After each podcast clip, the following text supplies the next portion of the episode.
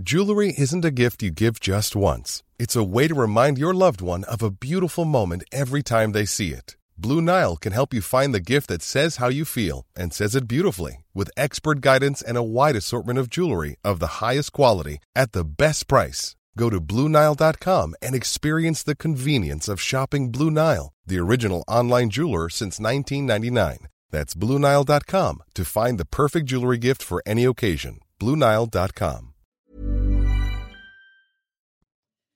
Bonjour à tous et bonjour à toutes. Bienvenue dans Punchline aujourd'hui sur CNews. Macron-Mélenchon, le duel se poursuit à distance alors qu'il est euh, en voyage en Roumanie et en Moldavie. Le président de la République a répondu à Jean-Luc Mélenchon qui l'accuse de mépriser les Français en entreprenant un voyage à l'étranger entre les deux tours des élections législatives. On entendra Emmanuel Macron. De son côté, Elisabeth Borne a été à nouveau interpellée pendant qu'elle faisait campagne dans le Calvados sur le cas Damien Abad, ministre de la Solidarités, accusé d'agression sexuelle par une troisième femme. Je ne suis pas juge, a rétorqué Madame Borne, que les victimes portent plainte. Mauvais temps pour la Macronie. Parmi les sujets oubliés de cette campagne, la sécurité. CNews est retourné porte de la Villette où les toxicomanes accros au crack ont été déplacés. Les habitants du quartier vivent un véritable cauchemar en raison des agressions quotidiennes. On va les entendre. D'autre part, à la Duchère à Lyon, une nouvelle fusillade a eu lieu cette nuit. Bilan deux morts et deux blessés. Selon la police, il s'agirait d'un règlement de compte entre trafiquants de drogue. On reviendra aussi sur ce refus d'obtempérer dans l'arrière-pays niçois. Les policiers ont ouvert le feu sur une camionnette qui convoyait des clandestins. On débat de ces sujets d'actualité avec nos invités Karim Zeribi est là, consultant CNews. Bonjour Karim. Bonjour Laurence. Régis Le Sommier, grand reporter, bienvenue. Bonjour Laurence. Merci d'être avec nous. Jean-Christophe Couvi, secrétaire national Unité SGP, policier de son État. Merci d'être là, monsieur Couvi. Et Gabrielle Cluzel, directrice de la rédaction de Boulevard Voltaire. Bonjour Gabrielle. Bonjour Laurence. On va évoquer tous les sujets de sécurité parce qu'évidemment vous êtes sur notre plateau. Euh, mais d'abord, j'aimerais qu'on fasse un petit détour par la Roumanie. Le président de la République là est actuellement en Moldavie, mais il était il y a quelques heures encore en Roumanie. Il a depuis euh, l'étranger pris la peine de répondre à Jean-Luc Mélenchon qui l'accusait de mépriser les Français. Écoutez le président Macron. Il faudra m'expliquer en quoi venir auprès de nos soldats est une forme de mépris. C'est euh, un respect affiché. Et je pense que tous nos compatriotes le ressentent ainsi. Je ne m'exprimerai pas sur la politique française. Certes, nous sommes sur un tarmac, mais il est en Roumanie. Et j'ai pris le soin de m'adresser aux Françaises et aux Français sur un sujet de politique intérieure depuis le sol français. Je ne le ferai pas depuis l'étranger. Mais je pense que être président de la République, les Françaises et les Français m'ont fait l'honneur de me reconduire dans ces fonctions mais disons à nouveau il y a quelques semaines, c'est être aussi chef des armées. Dans Macron, Régis Le Sommier. Alors là, il y a les soldats français derrière lui, on les voit juste euh, en rang. Il est sur le tarmac de l'aéroport. Il a raison de répondre à Jean-Luc Mélenchon sur le thème du mépris ou pas? Je pense qu'il il se rend compte que oui, le fait de ne pas avoir fait campagne avant et le fait d'avoir laissé la place à Mélenchon, parce que Mélenchon peut le critiquer de toutes les manières. Hein. Je veux dire, on l'a fait sur ce plateau, je l'ai fait. Néanmoins, en politique, il y a des moments euh, comme ça. Et euh, quand il a vu que Marine Le Pen ne faisait pas campagne et que le président ne faisait pas campagne, il s'est engouffré dans la brèche et la NUPS a fait campagne. Et donc, on s'est rendu compte que finalement, en plus, euh, il arrive comme comme il a cet avantage, je dirais psychologique aujourd'hui, qu'on ne parle que de lui qu'il est comment il, est celui qui imprime la marque. Il a pourtant, on peut remarquer, il n'a pas fait un, score qui est plus important au niveau au niveau nombre de voix, ni quand on cumule l'ensemble des gens qui l'ont rejoint, on peut pas remarquer qu'il y a véritablement eu un mm. raz de marée. Et ça, ça représente même pas 15% de l'électorat. Mais en politique, il y a des moments comme ça. Et Jean-Luc Mélenchon s'est engouffré dedans. Et je pense qu'Emmanuel Macron, la question n'est pas qu'il a raison ou pas, il est un peu forcé de le faire. Oui, mais depuis, alors oui, mais, depuis l'étranger, depuis, depuis l'étranger, devant les soldats français, ça parce qu'il y, y, a le feu au lac. Il y a le feu au lac, euh, comment sont des vieilles expressions suisses euh, du fameux feu au lac, et lui, il regarde la France euh, comment depuis l'est, mhm. et il se dit, bah voilà, il faut quand même que je réagisse parce qu'il y a très peu de temps. On est mercredi, euh, le vote c'est dimanche. Euh, les, les, la, comment la, la REM a promis de comment de, de répliquer comment pas à pas contre la NUPS, et en réalité, bah il reste très peu de temps, et si on veut pas, si, si mhm. Macron veut mhm. avoir une majorité, euh, il a intérêt à, monter au, créneau. Et il l'a fait, il est un peu obligé de le faire. Voilà. Karim, vous êtes d'accord avec Régis bah, Ça dénote une, forme de fébrilité, c'est évident. pour que le président se sente obligé de monter au créneau de là où il est sur un sujet éminemment majeur qui est la guerre en Ukraine, c'est qu'il n'y a pas grand monde autour de lui capable de monter au front et de peser sur le débat politique national. Donc ça, c'est une réalité. Donc un président assez esselé, de, qui est obligé, euh, lorsqu'il est euh, à l'extérieur, de nous ramener à la politique intérieure et à son duel avec Mélenchon, ce qui est quand même le ramène, le fait descendre un peu de son piédestal, de, et qui dénote quand même une forme de fébrilité, parce que s'ils ont une majorité relative euh, que du côté des macronistes, il va falloir qu'ils composent. Qu'ils composent comment, avec qui, ils vont gouverner quoi? À coup de 49-3 Le président est en train d'anticiper aussi sur les conséquences de cette majorité qui ne sera pas absolue. Et euh, il est fort probable, effectivement, qu'elle ne le soit pas, cette majorité absolue. Donc on voit de la fébrilité du côté des macronistes. Euh, un tout petit mot de Gabriel, après on écoutera euh, Jean-Luc Mélenchon, qui a répondu à la réponse d'Emmanuel Macron. Il se court après les deux.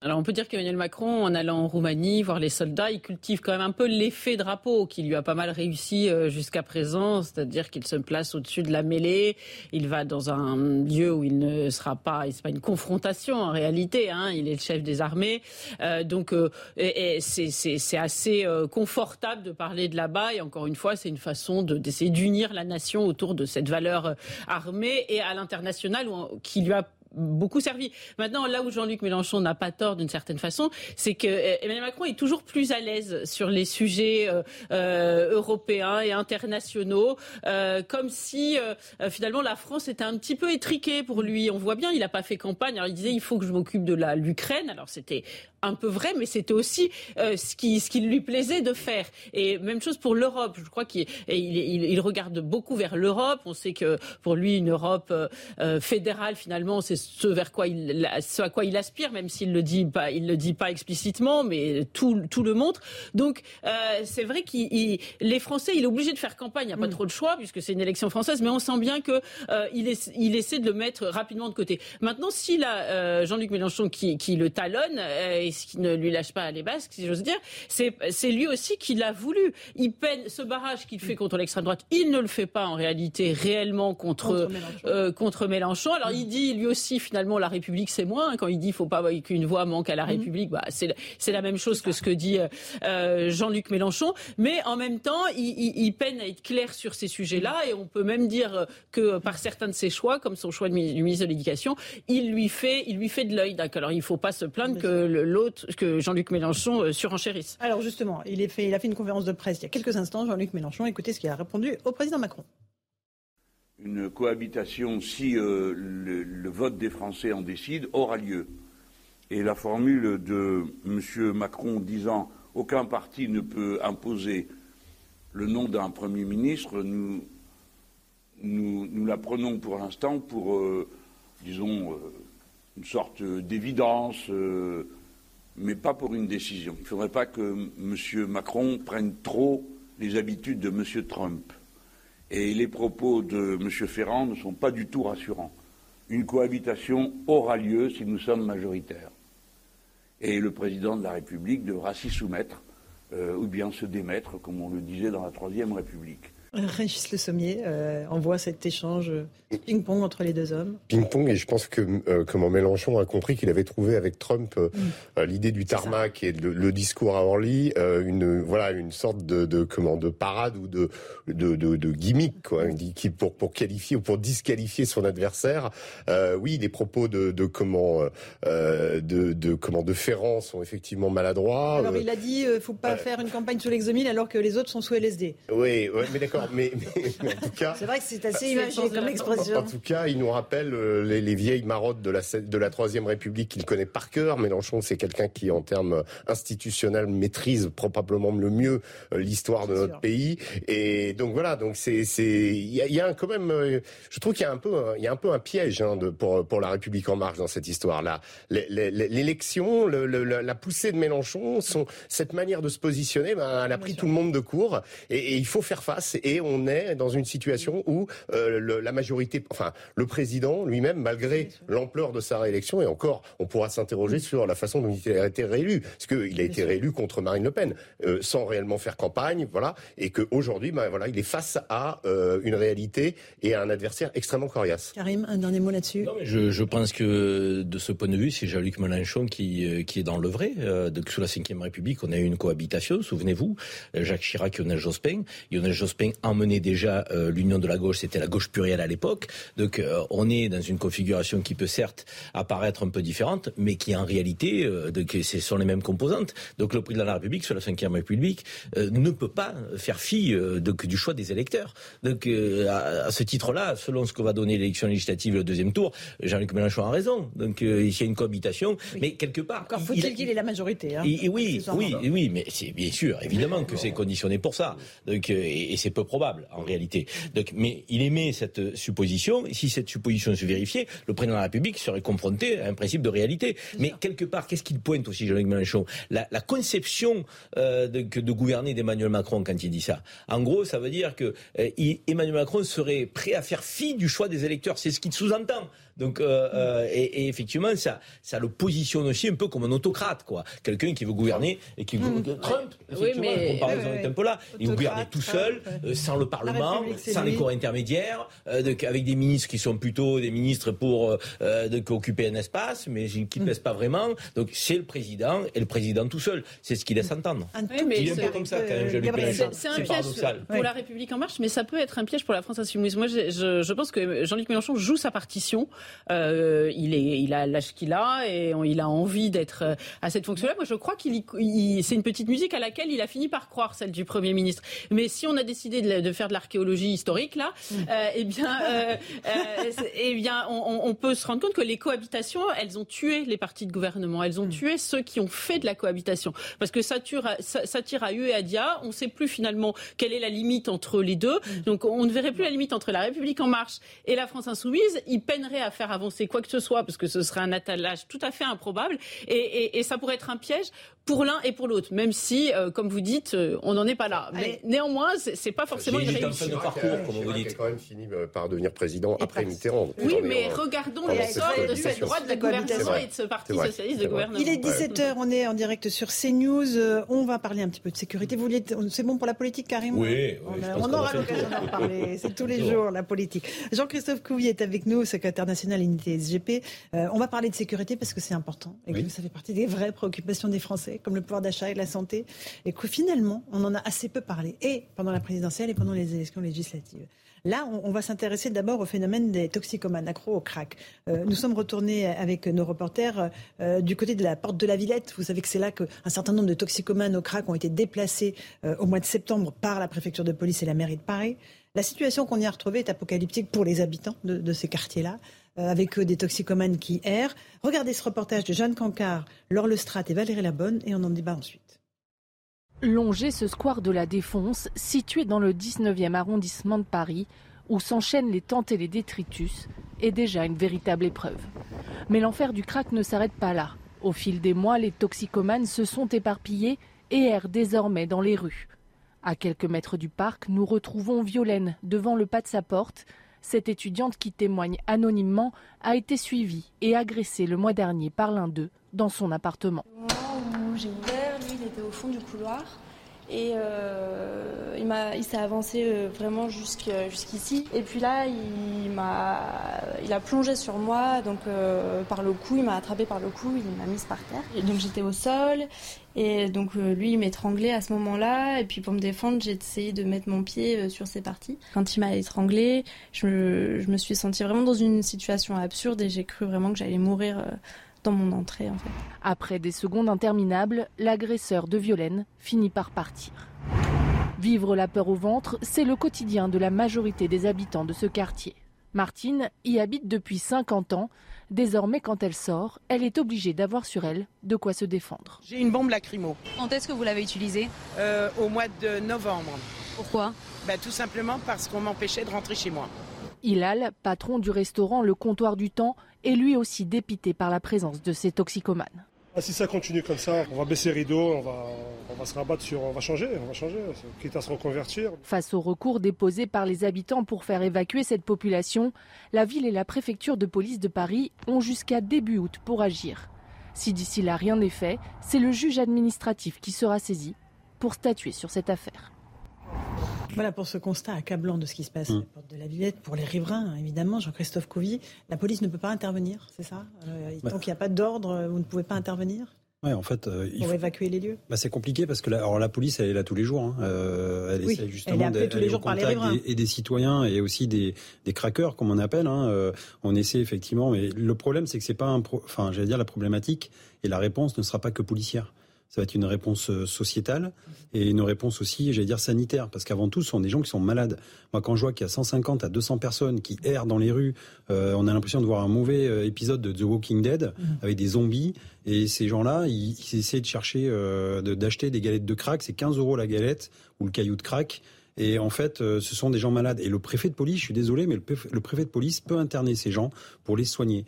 Donc à un moment donné, on voit, nous, policiers, on est au milieu de ce marasme et on se rend compte que d'un côté, les pouvoirs politiques se renvoient la balle entre la mairie de Paris et l'État. Chacun se renvoie la balle en disant c'est pas moi, c'est à toi de voir, etc. Nous, on est au milieu, on fait tout ce qu'on peut c'est pour, pour garder cette paix sociale et essayer de d'aider aussi les riverains. Moi, ce dont j'ai peur, c'est que les riverains, euh, c'est déjà, ça s'est déjà vu, s'organisent en milice et aillent régler leurs comptes eux-mêmes. Et ça, c'est l'état de droit. Je suis désolé, on, on- on le recule de jour en jour et on prend pas ses patins. Donc euh, la, la décision, voilà, elle appartient dans les dans les mains de la- des pouvoirs publics. Et nous, policiers, euh, voilà, on est au tout ça. Et je vous dis encore une fois, c'est la détresse humaine plus qu'autre chose. Et, là, Gabriel Cluzel, donc il va falloir attendre août pour qu'une commission euh, se prononce. En attendant, c'est le désastre pour les habitants, pour les riverains. On a eu le récit de cette jeune femme qui s'est fait violemment agresser.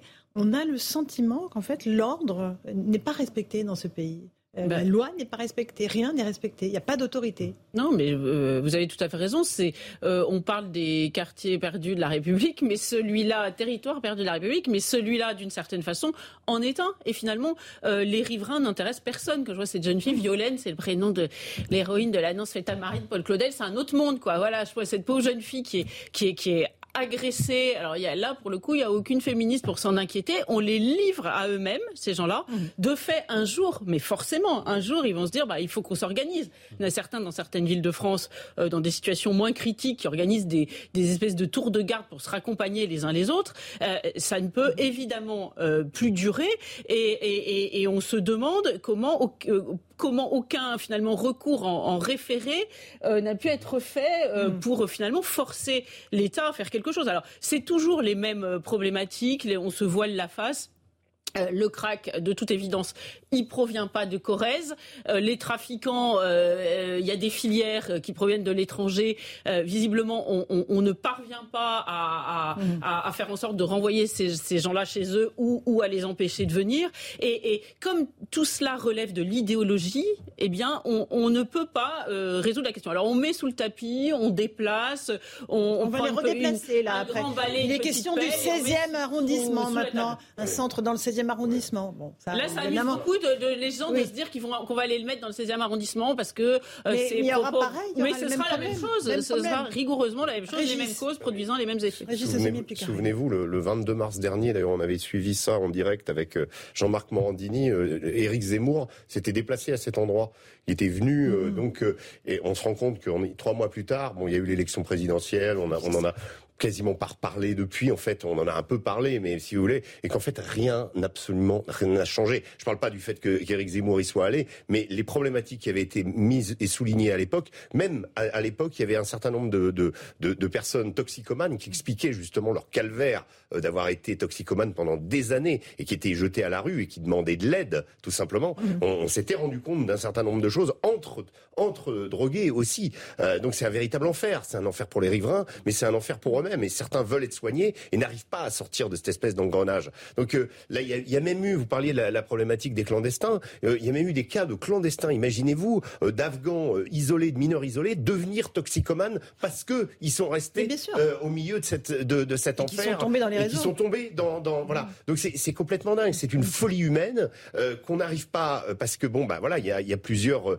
il y a plusieurs paramètres. Il y a la mairie de Paris, il y a qui aime, on, on sent bien, on est on est quand même au, au, au bord euh, il y avait les habitants de comment ça c'était cette les jardins ville, d'Éole. euh, voilà, Stalingrad. qui- Sta- mais de l'autre côté, non, de Ah l'autre oui. côté, qui avait été Aubervilliers, Aubervilliers. Aubervilliers, Aubervilliers, qui, qui avait l'impression que dire, qui disait oui, en fait, finalement, on va ré- on va récupérer ce que Pa- ce que Paris ne veut pas gérer ou n'arrive pas à gérer. C'est exactement Euh, ça. C'est la patate chaude, quoi. Voilà. Mm. Monsieur Couvi, Ouais, moi- moi, je, moi, encore une fois, je, je- je salue tous- tous les jours mes collègues qui travaillent avec des, donc les riverains en colère, donc qui supportent le courroux des riverains.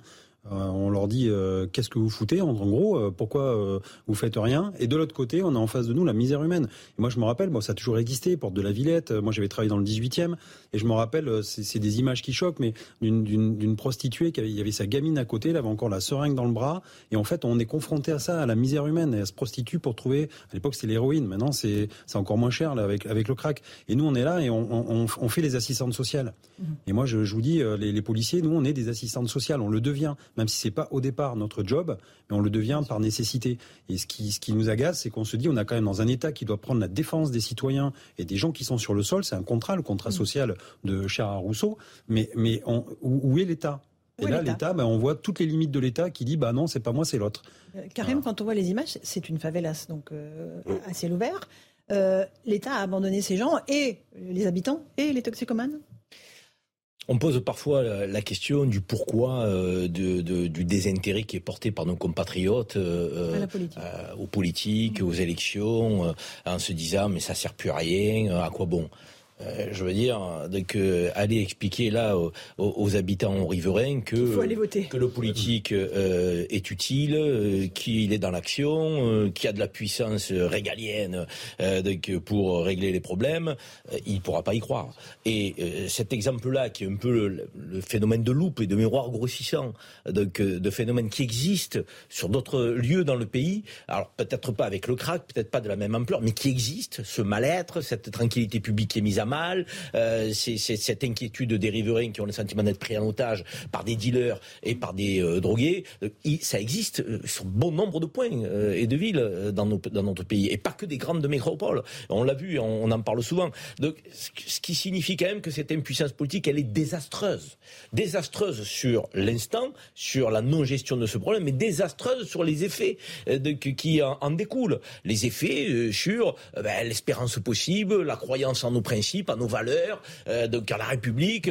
Les gens vont dire, mais attendez, c'est du discours tout ça. Parce que euh, Zemmour est venu, mais Pécresse est venu aussi, Hidalgo est venu aussi, ils sont tous passés, en fait. Ils Et sont rien tous ne passés, et rien ne bouge. Rien Donc, et lorsqu'on nous fait croire que euh, euh, à coup de tambour et de trompette, on va faire Mm. quelque chose, on ne fait que déplacer le problème, on ne le règle pas. Alors Jean-Christophe Couvet évoquait effectivement le fait que ça n'était pas un problème seulement et uniquement sécuritaire et qui était sociétal et sanitaire. Certes, je rajouterai Jean-Christophe que c'est un problème aussi judiciaire. Bien sûr. Parce qu'on a deux problèmes là. On a un problème effectivement de réponse sanitaire, mais vigoureuse, j'entends. Pas la réponse euh, sanitaire qui consiste à dire on, va mettre euh, un minibus itinérant qui va permettre euh, aux gens de se droguer proprement. Non, moi je crois qu'à un moment donné, quand les gens ne sont plus en capacité euh, de, que, euh, de décider pour eux-mêmes, ben, il faut les enfermer dans des centres de désintox, de protéger la population et les protéger eux-mêmes et avoir une action sanitaire vigoureuse. Or, notre législation aujourd'hui donc ne le permet pas. Parce qu'on passe par un certain nombre de strates de, qui, font que euh, si la personne n'est pas consentante, et si. Ça, c'est le premier sujet pour les drogués. Et pour les autres je suis désolé, la pour les réponse dealers. n'est pas sociétale et judiciaire. Ouais, la Les autres sont des, des dealers, ce sont des délinquants. Ce sont des délinquants qui, qui sèment le trouble. Alors, pour certains clandestins, pour certains non, mais à la limite, clandestins ou pas clandestins, clandestins on les renvoie dans leur pays, donc, et les autres Mais on les en renvoie prison. pas. Et là on fait ni l'un ni l'autre. On le renvoie ni pas, on les voilà. renvoie dans le pays, mais ni on met en prison Est-ce ceux que qui ne le sont par pas. exemple, Couvi, 10%, quand Karim dit euh, des clandestins, il y a Mm. beaucoup d'étrangers euh, là, dans ces personnes qui sont là sur Ah la ben, colline euh, oui, du crack oui, c'est pratiquement la, totalité même sont des étrangers. Sénégalais pour pas. Oui, oui, bien sûr. Et, puis les dealers viennent, en fait, au vu de, tout le monde. ils viennent, et puis, et puis alors, en tant que policier, on doit interpeller. Et en même temps, on doit gérer le flux. Parce qu'on sait que si on assèche d'un seul coup euh, le- le- la drogue, l'arrivée de drogue, euh, le- les gens qui vont être euh, en manque vont devenir hyper violents. Et c'est comme ça aussi qu'on a des émeutes. Et, Ah oui, et vous gérez le flux. Mais, mais on est un peu obligé, C'est- inconsciemment. c'est surréaliste. de- oui, oui, j'entends ce que vous nous dites, hein, mais- voilà, on, on le sait. Les, les émeutes de 2005, par exemple, on nous dit toujours, ouais, mais c'était aussi parce qu'il n'y avait plus de cam.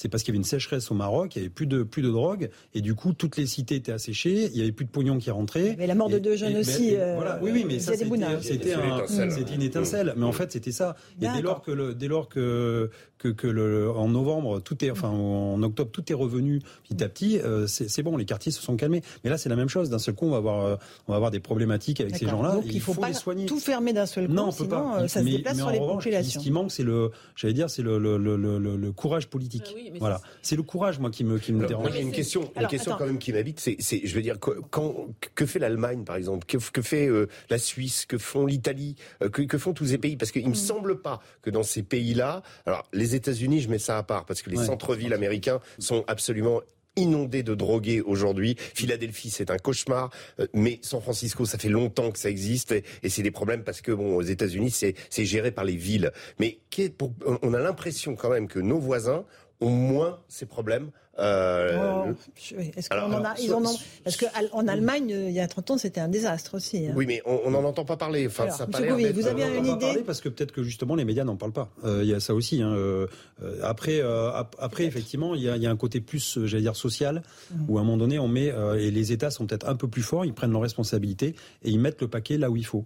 Voilà, c'est-à-dire ils sont pragmatiques. Et nous en France, on est toujours frileux parce qu'il y a toujours des intérêts électoraux, parce qu'il faut pas froisser les uns, pas froisser les autres, parce que dès lors qu'on va l'intérêt électoral là Là, C'est l'intérêt- perdant, perdant, perdant. Ah, mais c'est perdant, perdant, mais- mais on- je veux pas qu'il mais- qui peut Si, gagner à cette situation. mais c'est- Si, Ouais. parce que euh, vrai. immédiatement, si euh, la police énergiquement euh, euh, ou le gouvernement essayait de renvoyer, par exemple, les, les clandestins chez eux, il y aura un battage à l'extrême gauche incroyable. Et comme on est toujours entre deux élections, eh bien, euh, le gouvernement ferait immédiatement profil bas. Moi, je constate deux choses. C'est que quand il s'agit de mettre 66 millions de Français sous clé, on a réussi à le faire. Moi, depuis le Covid, je ne peux plus entendre que les choses sont compliquées. Visiblement, c'était quelque chose d'absolument extraordinaire. On nous l'aurait dit avant, on l'aurait pas cru, et pourtant ça a été fait. Et deuxième point, si c'était installé dans les jardins de l'Élysée, quelque chose me dit qu'on trouverait une solution. Et que ça aurait été évacué beaucoup Voilà. plus rapidement. Donc, euh, donc le- vous dites que le problème n'est pas que euh, sé- sécuritaire, 16e, policier, il est pas, euh, il est- qu'il est aussi social, sociétal, il est aussi politique. Et vous l'avez dit, Et c'est une volonté. question de volonté. Allez, juste 17h15, le rappel des titres de l'actualité avec Mathieu Deves. On poursuit ce débat dans un instant.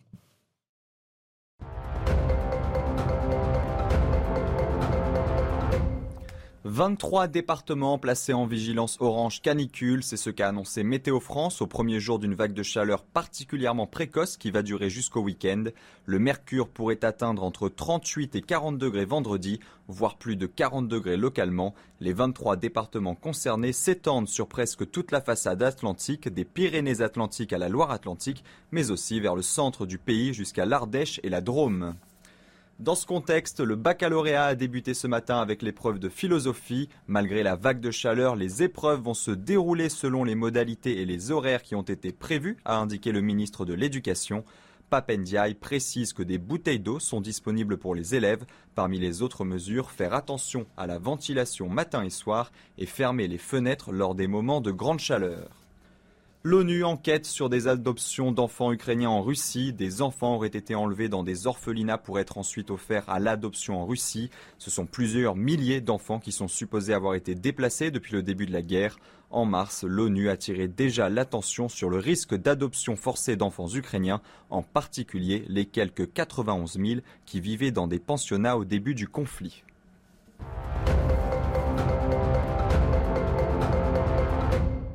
Voilà pour les grands titres de l'actualité. On reste encore un instant sur cette problématique du crack. On va écouter euh, le témoignage de Stéphanie Benoît, porte-parole de l'association Villette Village, donc c'est l'endroit euh, dont on parle. Elle était ce matin euh, sur le plateau de Romain des Arbres et elle explique ce que c'est de vivre dans ce quartier-là. Écoutez-la.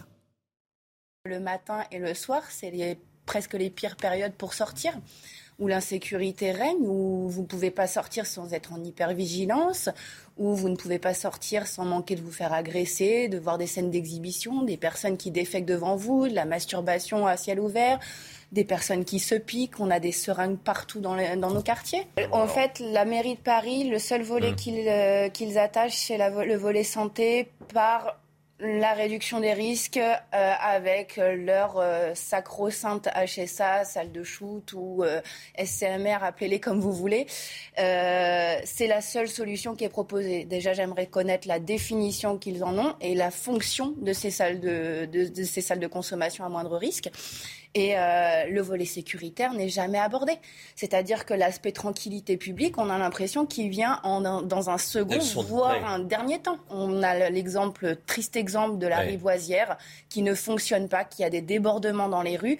Aujourd'hui, nous, c'est un débordement à ciel ouvert, c'est un débordement en masse, puisque on nous a évoqué 100, 150 personnes. Au plus fort de la journée, ils sont pas loin de 800 à 1000 personnes. Donc dans un quartier où en plus on cumule énormément de fragilité. Les réunions, ça va, ça va, parce qu'au final, les réunions, ça n'a jamais mené nulle part. Et aujourd'hui, oui, ce qui a changé, c'est que ça s'aggrave de jour en jour. Il y a de plus en plus de consommateurs sur le terrain, de plus en plus de dealers sur le terrain, donc euh, de plus en plus de problèmes sur le secteur. Et là, pareil, sentiment d'abandon total de ses habitants, qui parfois ont peut-être travaillé toute une vie pour se payer un appartement ou, en louer un dans ce quartier, Karim. Et comme vous le disiez, c'est eux qui sont les, en première ligne. Hein. D'abandon et d'impuissance, mais c'est cruel ce qu'on entend là. Euh, on a le sentiment que qu'on a perdu, quoi. Je dirais que quelque part, euh, euh, à part la présence policière, euh, qui est une présence qui peut être statique, visible, mais, mais qui finalement, ils sont pieds et, et, poings liés, fonctionnaires de police, parce que il y a tellement de, de, de problématiques qui se, qui se cumulent, qui se télescopent entre le sans-papier, le drogué, le dealer, le, peut-être le sac à l'arraché qui se fait ou, la, ou, la, ou la, la, le collier. Enfin, je veux dire, on a sur un, un micro-territoire, mais tous les mots MAUX les plus, les plus désastreux que la société puisse se proposer. et, là, on se dit, mais comment se fait-il quand même qu'on ne soit pas en capacité d'apporter, encore une fois, cette double réponse, mais pas de manière molle? Parce que quand on, amène effectivement les gens simplement à se droguer proprement ou à dépasser le problème, c'est une réponse qui est molle. Or, il faut à un moment donné aller vers du sevrage, donc les mettre hors de portée de la population. Et de l'autre côté, enfermer les dealers les délinquants. Et on ne fait ni l'un ni l'autre. Ils sont souvent les mêmes. Donc au euh, final. Quand elle dit ils sont presque 800 à 1000, ils ont dû compter hein, quand même. Donc c'est pas 140 à 200 euh, non, 140 à 200 qui sont toujours en, euh, fixes. Après, effectivement, il y, a, il y a du mouvement. Maintenant, il y a du mouvement. Il y en a qui viennent chercher de la dope, qui reviennent, qui viennent voir les, les, les, dealers. Alors oui, franchement, le, mais c'est vrai que le, le métier de policier est hyper frustrant. Hyper frustrant parce qu'on a l'impression des fois de servir à rien. Et on a l'impression justement de vouloir, on veut aider les gens, on veut. Moi, moi, c'est quand tu, vous avez raison, une, dame comme ça euh, qui se dit mais moi, j'assiste. imaginez les gamins qui mhm. se baladent avec les seringues, qui voient des, des, des, hommes euh, avec la braguette ouverte et, des, qui défectent dans la rue et tout. Enfin, je veux dire, c'est pas humain.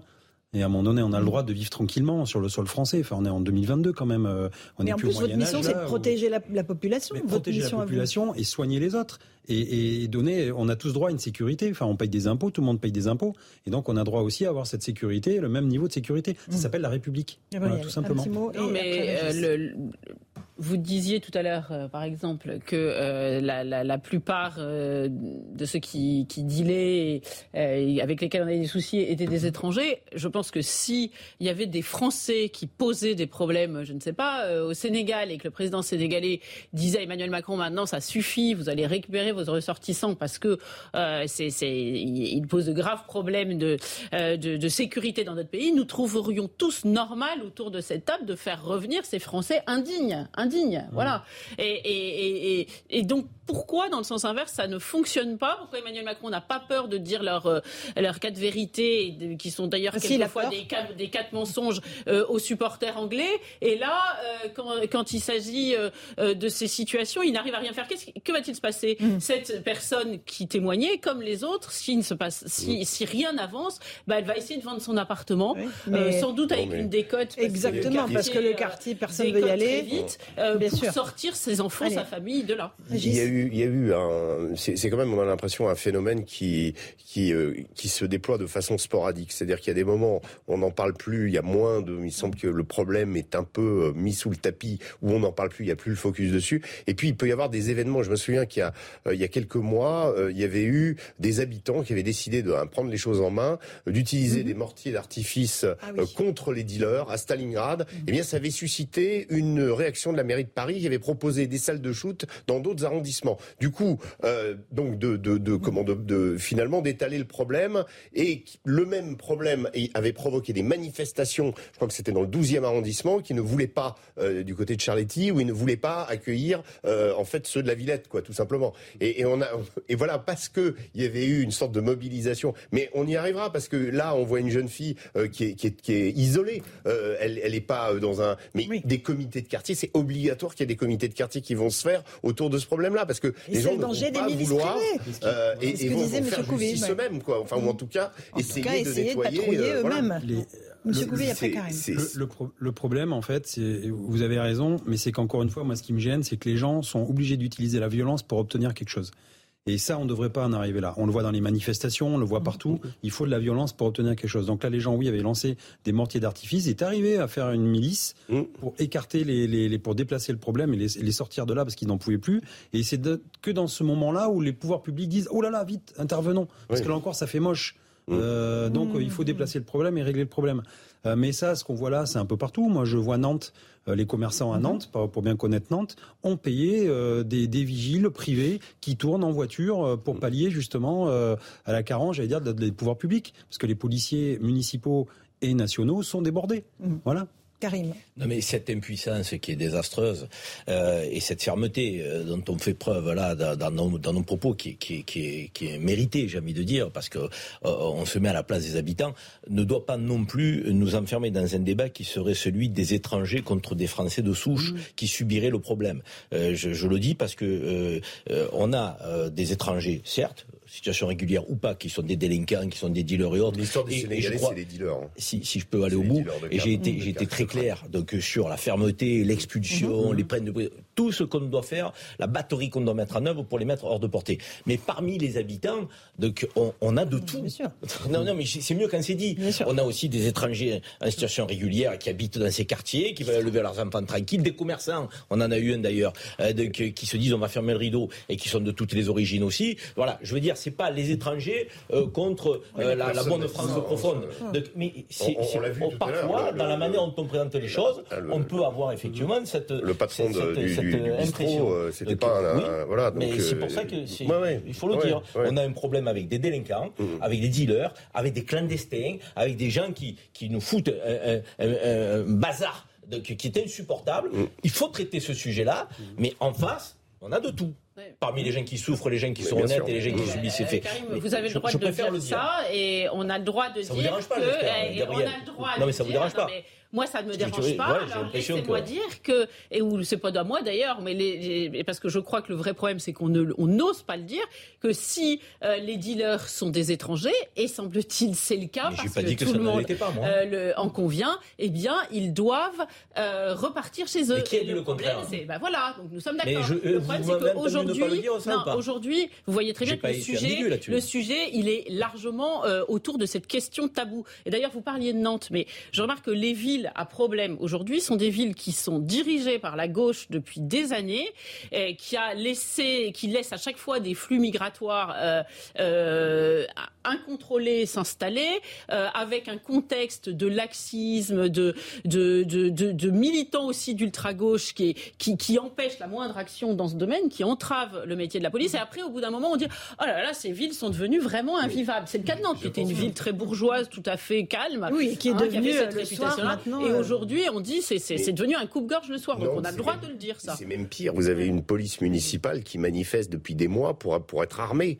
Et, et la, et la mairie refuse. On, on est dans, dans de l'idéologie pure à Nantes. Et une idéologie qui a transformé la ville. Et quand vous parlez des commerçants qui, qui, qui payent des milices privées ou des vigiles privés, les commerçants, ils en ont ras-le-bol de se faire casser leurs vitrines régulièrement. Parce que quand il y a eu la ZAD, Mhm. ils étaient tous concentrés, en gros, dans cette zone-là. Maintenant, ils sont sur Nantes. Ils sont venus sur Nantes. Et régulièrement, ils déferlent dans le centre-ville. Et il y a donc la une moindre forme... manif, oui, évidemment. mais il y a un contexte idéologique. Voilà. Ce que je veux dire, c'est que la mairie de Nantes, elle est responsable. Et elle ne fait rien. Et elle est, elle est responsable comme comme la mairie de Rennes, de la dégradation euh, de, de, comment, de l'univers urbain qui leur a été confié. Ce sont des villes qui, il y a 10 ans, 15 ans, ne posaient aucun problème. Aujourd'hui, c'est des cloaques, on n'ose même plus, on, ne veut plus y habiter. Alors, c'est encore raison de la couleur politique ou pas, M. Couvi Il y a d'autres paramètres quand même. Il y a peut-être du dogmatisme, ça je, je, je dis oui, peut-être. Pour, oui, je, moi je le dis oui, il y a du dogmatisme à un moment donné. Après, le problème, c'est qu'encore une fois, moi, moi et dans mon syndicat, on aura toujours la ligne républicaine. Donc ça, on s'y tient parce qu'il y a la loi. Euh, dur Alex, c'est de l'ex. La loi est dure, mais c'est la loi. Il faut appliquer la loi. Peu importe. Euh, ce qui est intéressant, c'est voilà la, position administrative des gens.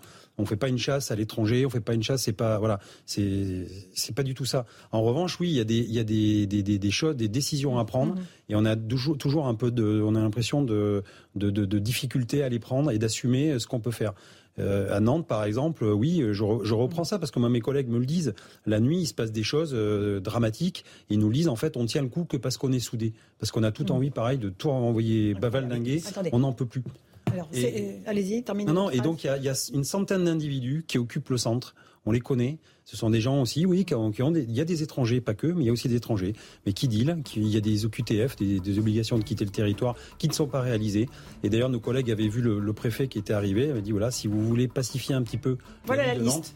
Ben, il y a ça, les 100 personnes-là, il faut les renvoyer d'où ils viennent. Allez, on fait une petite pause. C'est pas possible. Euh, on vous retrouve dans un instant, M. Couvi. On se retrouve tous les quatre. On parlera de la fusillade à la Duchère. Deux morts et deux blessés graves cette nuit dans le quartier, l'un des quartiers de la Duchère. A tout de suite dans Punchline.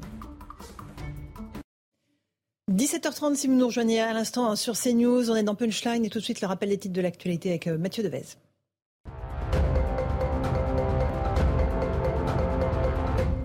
La peine maximale requise contre la SNCF dans l'accident ferroviaire de Bretigny, cette peine s'élève à 450 000 euros d'amende pour homicide et blessures involontaires lors de la catastrophe qui a fait 7 morts et des centaines de blessés en 2013.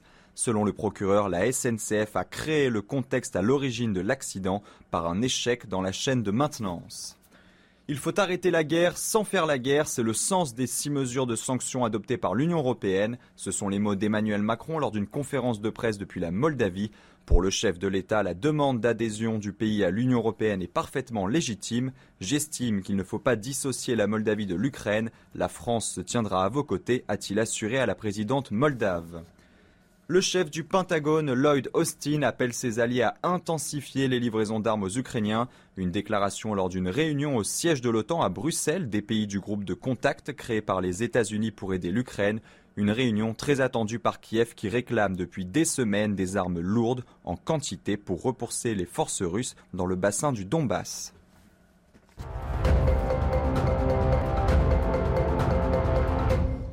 On se retrouve sur le plateau de Punchline avec Karim Zerebi, Régis Sommier, euh, Jean-Christophe Couvi, secrétaire national unité SGP et Gabriel Cluzel. On va évoquer maintenant cette fusillade dans le quartier euh, de la Duchère à Lyon. Deux personnes ont été tuées, deux autres blessées euh, dans la nuit de mardi à mercredi après une fusillade.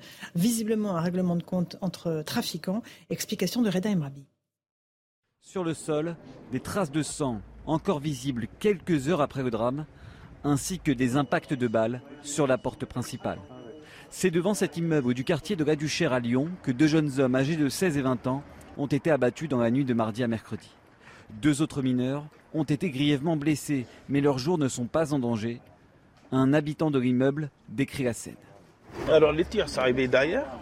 On a regardé, on voyait des gens courir, enfin deux personnes. On est repassé de ce côté-là, il y a une voiture noire qui a démarré. C'est tout ce qu'on a vu. On n'a vu personne euh, physique, si vous voulez. Selon une source proche de l'enquête, il s'agirait d'un règlement de compte sur fond de trafic de drogue, mais la préfecture ne confirme pas encore l'information. L'enquête dira la part que les trafics euh, ont ou pas dans cette, euh, dans cette fusillade. Mais c'est un nouveau drame qui, qui, une fois de plus, endeuille la Duchère, endeuille la population. Quartier populaire du nord-est lyonnais, la Duchère fait régulièrement l'objet de violents affrontements. La municipalité veut agir. Vous savez, sur ce territoire, il y a déjà une action depuis, euh, depuis plusieurs mois. Hein. Euh, on sait qu'ici, il, y a un point de deal euh, qui est enquisté. des enquêtes sont en cours. Le parquet de Lyon a ouvert une enquête pour tentative de meurtre et meurtre en bande organisée. Là encore, Monsieur Couvi, on a l'impression que les voyous règlent leur compte euh, à ciel ouvert, euh, Mhm. que c'est OK Coral. C'est règlement de compte à OK Coral en permanence dans notre pays et dans ces quartiers où, là encore, euh, les habitants sont en première ligne. Oui, bah, le trafic de drogue tue, les délinquants tuent. Et là, on voit bien, encore une fois, que bah, maintenant, c'est le Far West. Euh, là, les collègues ont retrouvé une quarantaine d'étuis, enfin, c'est des douilles de Kalachnikov, c'est calibre 762. Kalachnikov. Kalachnikov, voilà, c'est ce qu'on a en Ukraine euh, actuellement. Donc, dans une vraie guerre, bah, nos, nos- nos voyous sont équipés de d'armes de guerre. Euh, il y a quelques mois, nos, nos collègues de la BAC avaient essuyé des tirs aussi de Kalachnikov, euh, alors qu'il y avait un barbecue improvisé sur un point de deal. Euh, euh, les collègues étaient intervenus. On se rend compte maintenant, oui, que le, le niveau monte. Alors euh, là, on voit bien que c'est des. Je pense qu'on va se diriger vers des règlements de compte. Euh, il y a la mafia grenobloise, marseillaise. euh. Est-ce que c'est pour récupérer un point de deal? Est-ce que c'est pour régler une affaire de, de drogue pas payée? Enfin, voilà, il faut il faut sensibiliser les jeunes. Hélas, je sais que c'est très compliqué, mais de leur dire que quand on est dans le trafic de drogue, en, principe, on finit pas vieux. Mhm. Et on est vite rattrapé par, par, le- par la mort. Et il faut penser aussi aux familles qui sont endeuillées. Et ces gamins-là, euh, bah voilà, des vies gâchées encore. Voilà, 20 ans, des mineurs, 3 mineurs. C'est 16 et 20 ans pour les morts, 15 et 17 pour les blessés. Euh, Pour, euh, Ce qui, ce est incroyable justement dans cette euh, dans, dans cette affaire, c'est la, la jeunesse quoi. Enfin, c'est-à-dire qu'on est quasiment avec des mineurs en fait. mineurs. Euh, Il y en a un qui a 20 ans, mais bon, il y en a un qui a été tué qui a 16 ans. Euh, donc en fait, ceux qui administrent, ceux qui administrent, parce que en fait, historiquement, je veux dire, dans les points de deal, et le, on avait l'habitude d'avoir le petit chouf qui lui, lui avait 16, 16 et puis il y avait les gros derrière. Alors, chouf, Mais c'est celui qui celui surveille, qui, qui surveille, guette, qui qui regarde, guette, ouais. voilà, qui est là, qui traîne et qui, qui prévient les autres. Mais là, visiblement, c'est un règlement. De, si c'est un règlement de compte entre dealers, ça veut dire que le dealer, il a 16 ans, donc euh, voilà, et qu'il est capable de tirer à la Kalachnikov de- euh, jusqu'à 40 étuis, quoi. C'est complètement dingue. Donc, donc cette, euh, je dirais, c'est, on, a vu aussi, euh, bon, un, un comment, un, un, un gamin de 14 ans qui a tué sa copine euh, aussi à cesser dans un autre cadre, mais euh, l'ultra-violence chez les jeunes est quand même effrayante, quoi. Il y a, il y a quand même une montée en puissance euh, de ce phénomène, et, et là, euh, voilà, on est complètement, complètement impuissant par Et rapport ça, à vous le voyez ça. sur le terrain, Oui. euh, l'âge qui baisse de plus en plus de ces jeunes Oui, l'âge baisse et les gamins, ils sont désinhibés. C'est-à-dire que ils, ils n'ont pas peur de, prendre un couteau, de, planter quelqu'un pour un mauvais regard, euh, parce que de toute façon, ils, alors ils le savent hein, entre guillemets, qu'ils ne risquent pas grand-chose parce qu'ils sont mineurs. Encore une fois, c'est toujours des mesures éducatives et jamais de la punition. Et surtout, c'est que ils se rendent pas compte de leurs actes, euh, des effets. Euh, et quand euh, on- ils vont en prison, ils disent mais pourquoi je vais en prison? Je comprends pas, j'ai rien fait. Euh, En gros, le mec m'a mal regardé et, il y a le rapport Berger qui est très int- intéressant à lire. Maurice Berger. Maurice Berger, voilà, qui est, qui est un, un psy et qui travaille en centre fermé et qui décrit très bien justement le niveau des, de, de ce qui se passe dans le cerveau de nos jeunes. Et oui, je pense qu'il y a un problème d'éducation. Et il y a des jeunes, beaucoup de jeunes qui sont laissés à l'abandon, qui n'ont pas de, de, de j'allais dire, de d'encadrement familiaux, de tuteurs, et donc ils sont élevés dans la rue. Et dans la rue, euh, voilà, euh, le coût de la vie est, est très est infime, quoi. Voilà. Non, mais, et De on rien. est en France en 2022. Hein. Et on est en France en 2022. Et, et ça, Donc, personne n'en euh, Oui, ben, non. Où sont passés les grands penseurs euh, ça, Jaurès, passés, euh, tout ça, voilà, euh, et l'école. Et, euh, Bah oui, les gamins, moi, ils seraient, ils seraient mieux à l'école qu'en bas des, des tours en train de, de, de dealer, quoi. Bon, voilà. Euh, Gabriel, sur ce, Oui, le, paradoxe terrible, c'est que finalement, euh, le- cette relative clémence à l'endroit des mineurs fait que ces mineurs ont été enrôlés, enrôlés de plus en plus jeunes pour euh, euh, ce qui, de facto, les rend euh, au fur et à mesure de, de plus en plus de violents. Alors, à chaque fois, on, on revient sur les mêmes quartiers. Il y a des lieux en France historiques qu'on connaît pour leur euh, patrimoine merveilleux. Là, il y a des quartiers qui sont tristement euh, célèbres et, et on considère que rien n'avance, rien ne se règle. On devrait peut-être faire faire des, des- des stages à la muni- aux diverses municipalités dans ces endroits. hein. C'est comme tout à l'heure avec Anne Hidalgo. Peut-être qu'elle faudrait la mettre, mais pas seulement traverser la rue, hein, avec un village Potemkin, vraiment vivre dedans euh, pour avoir des solutions. Moi, je pense que c'est un échec à la fois éducatif fort. C'est la, la- la police qui est entravée dans sa capacité d'agir pour des raisons politiques euh, idé- et idéologiques. Et puis euh, l'arrivée sur notre sol de gens qui fuient certains conflits, mais qu'ils apportent aussi d'une certaine façon, parce que c'est comme ça qu'ils euh, comprennent les, les- les- les- les relations euh, et les mœurs. J'aimerais vous montrer. Alors, on a récupéré des images amateurs de cette fusillade, celle dont on parle à la Duchère, où- deux personnes ont été tuées et deux autres blessées. Écoutez les coups de feu et après on va voir la, la séquence. Écoutez.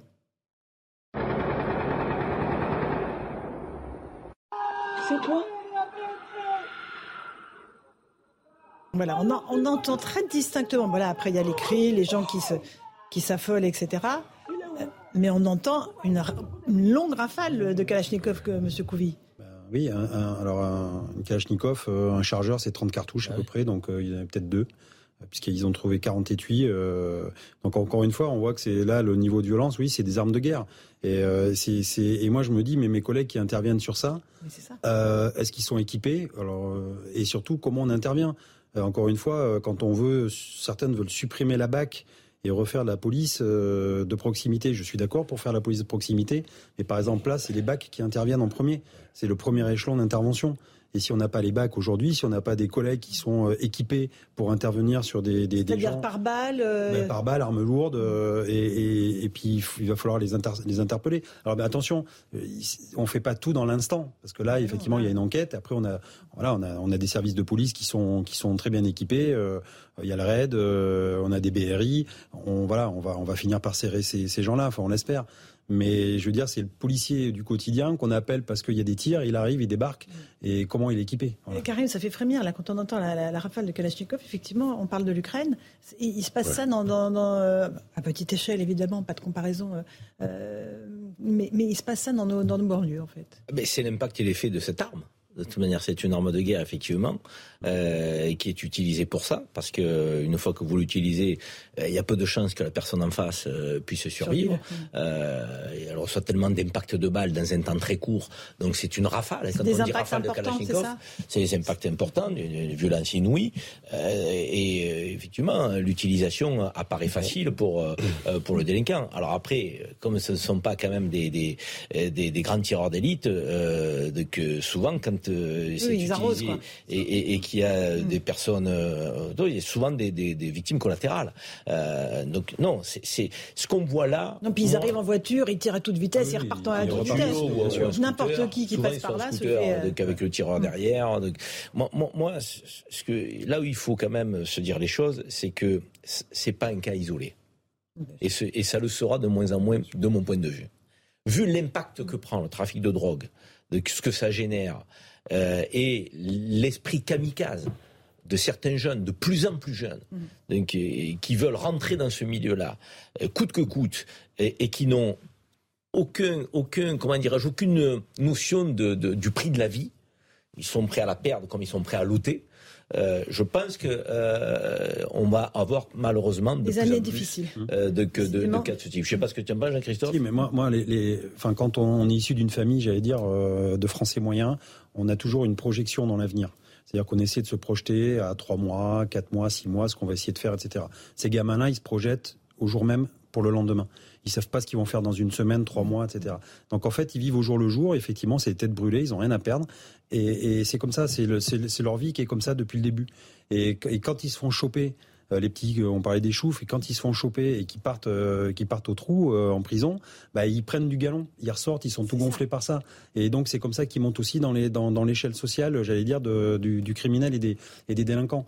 Euh, donc euh, il faut qu'on intervienne. Encore une fois, il faut pas lâcher le terrain, mais on sent que oui, euh, la, la violence monte et il faut surtout que là l'État soit sans pitié par rapport à ça. Il ne se Et la fasse pas réponse déborder. pénale au, au Bien niveau sûr, et la politique pénale surtout. Absolument. Et la politique pénale. Euh, po- politique pénale, on, on s'était on s'était déjà rendu compte quand même que dans dans ces je me, je me souviens de l'exemple de de, de l'attaque des des des- d'un jeune tchétchène par des dealers à Dijon et donc ça avait donné lieu à des règles- un règlement de compte de la communauté tchétchène qui était Kalachnikov. Et les dealers avaient posé il n'y avait pas que des kalachnikovs hein, il y avait des armes beaucoup plus euh, des armes lourdes encore plus euh, de, de gros calibre. Euh, armes de guerre également. La kalachnikov moi je rappellerai c'est une arme qui a été conçue au départ plus pour blesser que pour tuer. C'est-à-dire qu'elle a une capacité elle est c'est pas une arme de précision hein, c'est une arme qui permet justement pourquoi elle est elle est, elle est comment pr- privilégiée par toutes les guérillas du monde depuis 60 ans? C'est parce que justement quand vous avez un blessé sur un champ de bataille euh, vous avez cinq personnes qui ou quatre personnes qui vont le déplacer. Donc en fait vous ôtez des combattants. Euh, voilà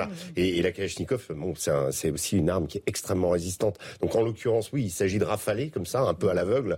Euh, ils ont sans doute repéré euh, les ceux qui voulaient euh, liquider. Et puis ils en ont blessé au passage quoi. Donc euh, c'est voilà. Mais c'est terrible de voir que euh, ces armes sont disponibles dans nos banlieues et que voilà, elles, existent. Je ne sais pas où elles sont dans les caves, mais qu'on a un peu du mal à mettre. Alors on n'est pas aux États-Unis. Hein, avec le conflit ukrainien, oui, on va en avoir encore aussi la, la question. Après chaque conflit, le trafic d'armes de dire que beaucoup d'armes sont venues des Balkans après la guerre. En revenant d'Ukraine au mois d'avril, je suis passé par la frontière polonaise et les Polonais sont extrêmement, extrêmement à cheval sur tous les quarts justement d'Ukrainiens pour essayer de, de, de, mettre la main sur d'éventuelles euh, armes qui reviendraient d'Ukraine. Il y a déjà, mmh. euh, déjà en avril, il y avait déjà cette idée et on sait déjà qu'il y a un certain nombre d'armes qui ont été fournies, fournies qui sont, euh, qui, qui, ont rejoint les réseaux clandestins de, de, de, de Monsieur Couvi, la police saisit régulièrement des armes, des armes de guerre. Alors, on, on en trouve. Après, c'est compliqué parce que quand quand on fait des perquisitions chez les gens ou quand on déboule comme ça un petit peu, on se rend compte que les armes elles sont quand même très bien cachées. Il y a aussi des nourrices qu'on appelle, c'est-à-dire que comme pour la drogue, c'est-à-dire qu'on squatte, euh, enfin on paye des gens euh, qui ont un appartement pour euh, pour mettre de la drogue ou des armes. ils connaissent très bien le terrain, ils sont chez eux, donc voilà, c'est compliqué de, les trouver. On arrive à les trouver. Après, il faut identifier à qui elles appartiennent. C'est compliqué. Mais oui, les réseaux, euh, il y, a il y, a eu les réseaux des Balkans à une époque où, où d'ailleurs euh, c'était euh, les, les, pour faire passer les armes, en fait, on les est passées par pièces détachées en plusieurs semaines. Euh, par exemple, vous, dans vos valises, vous allez ramener une culasse, mmh, mmh. une autre personne va ramener un chargeur, des ressorts, etc. Et, vous aviez déjà des djihadistes comme le gang de Roubaix qui étaient déjà eux qui sont allés en Bosnie pour, mmh. ramener, des, armes et pour. 17h45, un petit point sur l'info avec Mathieu Devez.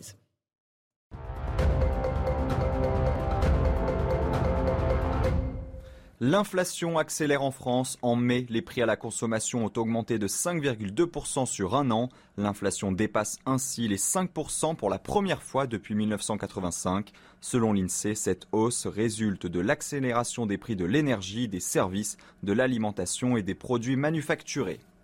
Xi Jinping réaffirme son soutien à Vladimir Poutine. Au cours d'un échange téléphonique, le président chinois a assuré le président russe du soutien de Pékin en matière de souveraineté et de sécurité.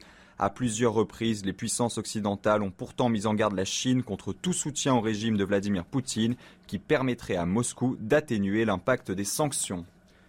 Au Mali, un chef djihadiste a été capturé par les soldats français de l'opération Barkhane, des soldats qui entrent dans la dernière phase de leur retrait du pays. Ce haut responsable de l'État islamique est jugé responsable d'un grand nombre d'exactions contre les populations maliennes et burkinabées.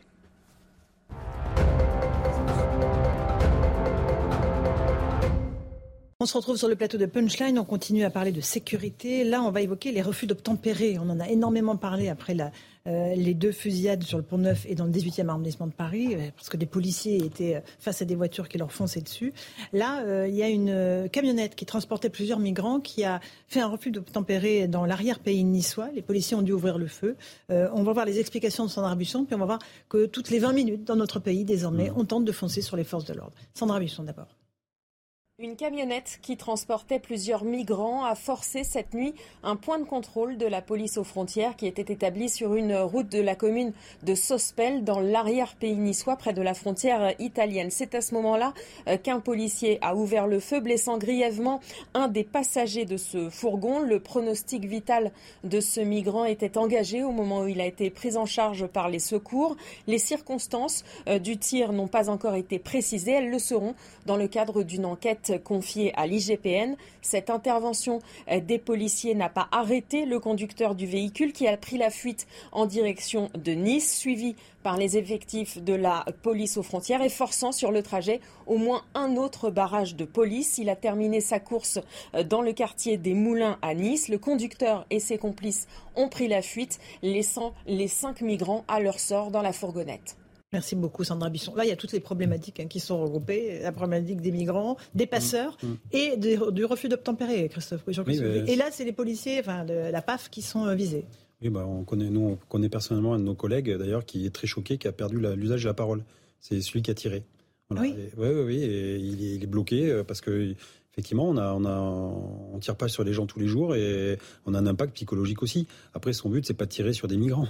C'est juste, euh, encore une fois, on part d'un refus d'intempérer et à la fin, on arrive euh, à se protéger. Et, euh, et, je, je, voilà, je sais que ce collègue-là, il n'a pas fait. c'est surtout pas, j'allais dire, un, un cow-boy. Mmh. Au contraire, non les, les, les, passeurs, et d'ailleurs s'ils sont arrivés dans cette cité, c'est que quelque part ils connaissaient très bien les lieux aussi. Mmh. Euh, ils n'y vont pas pour rien, ils y vont parce que du coup après euh, ils connaissent les lieux, ils peuvent plus facilement euh, s'enfuir, partir et trouver refuge chez, chez, chez, des complices. Parce que là, on les a pas retrouvés, on est bien d'accord. Pour l'instant, on les a pas les retrouvés. J'espère qu'on va les retrouver, mais voilà, le, le, les trafics euh, pour un passage comme ça, c'est entre 1000 et, et 5000 euros euh, par personne. Par personne. Par personne, oui. Donc Ah oui. euh, imaginez ce que ça peut faire quand vous convoyez 7 ou 8 personnes. Donc ça vaut le coup de prendre des risques. Donc ils prennent tous les risques, Ils les écraser les risques, policiers. Bien quoi. sûr, oui. Et là, il y a un migrant blessé. Il y a et- un migrant et blessé. les deux conduits, enfin, les, con- les Voilà. passeurs qui courent dans la nature. Et encore une fois, euh, si les collègues ont tiré, c'est parce qu'ils étaient en état de légitime défense Mhm. et non pas parce que c'est un refus d'obtempérer. J'y tiens parce que c'est très important parce que les gens euh, pensent que dès lors qu'il y a un refus d'obtempérer, les policiers vont tirer. C'est pas ça. Non, non, non. On essaie d'interpeller le, d'intercepter le véhicule Mhm. et effectivement, on ne tire que pour se défendre et sauver Mhm. sa peau ou ceux de nos collègues. Gabriel, un petit mot sur cette euh, affaire. euh, Bah, écoutez, Nice, déjà la, dans la- l'arrière-pays la- niçois. la- la fuite du conducteur en laissant euh, les migrants sur le, le- le bord de la route finalement sans se préoccuper de leur sort montre bien que les, les passeurs sont loin d'être euh, euh, des mères Teresa. Et évidemment euh, ils, ils cherchent à s'enrichir euh, de la migration. Et il aurait mieux valu euh, pour euh, pour ces migrants qu'ils ne- qu'ils qu'ils restent chez eux. Évidemment ils n'auraient pas trouvé enfin pour celui qui est qui est en mauvaise posture qui est décédé vous avez dit Non, pas non, encore blessé.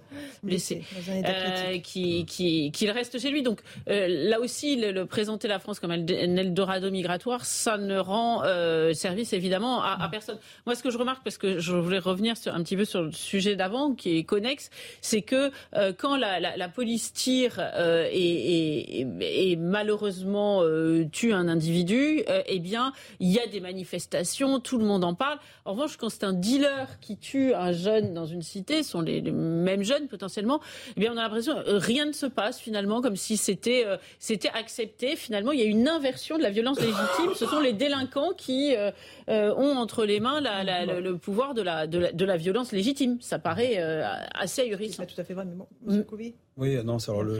De fait. Oui, allez-y. Non, non, je- oui, oui, effectivement, c'est le, c'est le, le, le- le- j'allais dire, l'usage de la force appartient à la loi et donc aux représentants de la loi. Et ça, faut bien, il faut bien le, le- effectivement le, le rappeler. Après, sur l'immigration, c'est des gens qui viennent de pays, alors soit en guerre, soit qui viennent chercher l'Eldorado.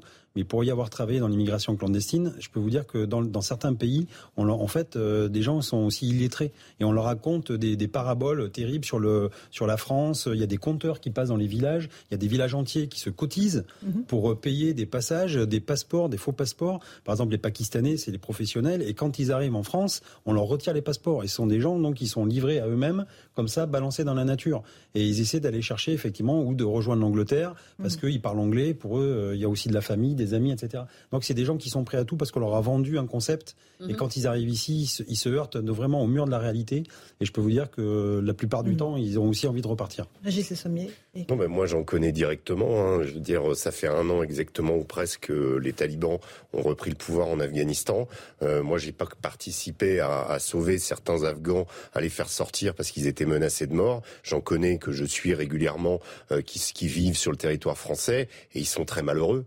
Euh, même ceux-là, c'est-à-dire que Ah, je c'est des parle- réfugiés. On parle des de- réfugiés, de- oui, de gens qui Ça, étaient directement euh, menacés de droit à mort, l'asile. euh, que- qui, qui ont bénéficié justement, qu'on a réussi à, à mettre des listes sur des listes à l'époque euh, que l'ambassade, l'ambassadeur de France à l'époque, c'était David Martinon, euh, a fait, euh, s'est démené pour pouvoir sauver ces gens. Et ces gens, quand on les suit dans la durée, qui sont venus avec leur famille, bon bah ils habitent, ils sont contents d'avoir une d'être hébergés, ils sont contents d'avoir une aide du ministère. Mais je parle de voilà. Mais je ça, c'est les immigrants légaux. Non, non. Là, on parle de, de oui, pauvres gens dans une fourgonnette. oui, mais, mais euh, ce que je peux vous dire, c'est que si ceux-là sont malheureux, vous pouvez imaginer comment sont vivent les, les autres. Donc sûr. ce trafic que rappelle Gabriel est proprement inhumain. C'est un trafic. Alors après, quand on est là à dire ah oui, euh, il faut euh, ouvrir les frontières, etc. Non, quand on n'a pas les conditions pour accueillir décemment, même des gens, euh, je dirais légaux, euh, on, on- on ne fait pas des pieds et des mains pour Mm. avoir plus de clandestins. Or, c'est des discours qu'on entend. Donc la, la question, elle est là. Voilà, quand on, a- on, on est afghan et qu'on arrive dans une société comme la France, on n'est pas, euh, voilà, on s'imagine des choses et puis la réalité, on se heurte au mur de la réalité et, et c'est terrible, c'est terrible. Non, mais je pense problématique.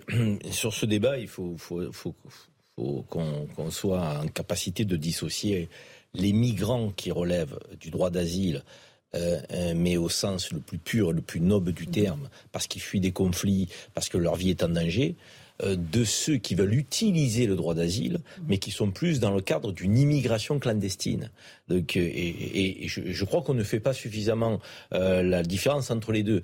Et comme on est dans l'incapacité, que ce soit dans l'un ou dans l'autre des cas, de mettre en place des OQTF et de renvoyer les gens dans leur, dans leur pays, donc on se retrouve avec un flux euh, qui peut parvenir d'un canal qui est celui effectivement de gens qui fuient euh, le danger. Alors après, on n'est on pas obligé, euh, en, fonction de la manière dont on appréhende le danger, de, que de leur donner droit d'asile. Hein. Il y a des gens qui, qui, viennent de pays en conflit dont on estime effectivement qu'ils n'étaient pas en danger. Après, c'est notre administration qui le décide. Mais aujourd'hui, on ne peut plus faire la part des choses. parce que quelque part, on ne peut pas, on n'est pas en capacité de renvoyer. On ne se donne pas les moyens de renvoyer. Alors pour les, les, les raisons qu'on aborde régulièrement ici, mais qui sont pas satisfaisantes.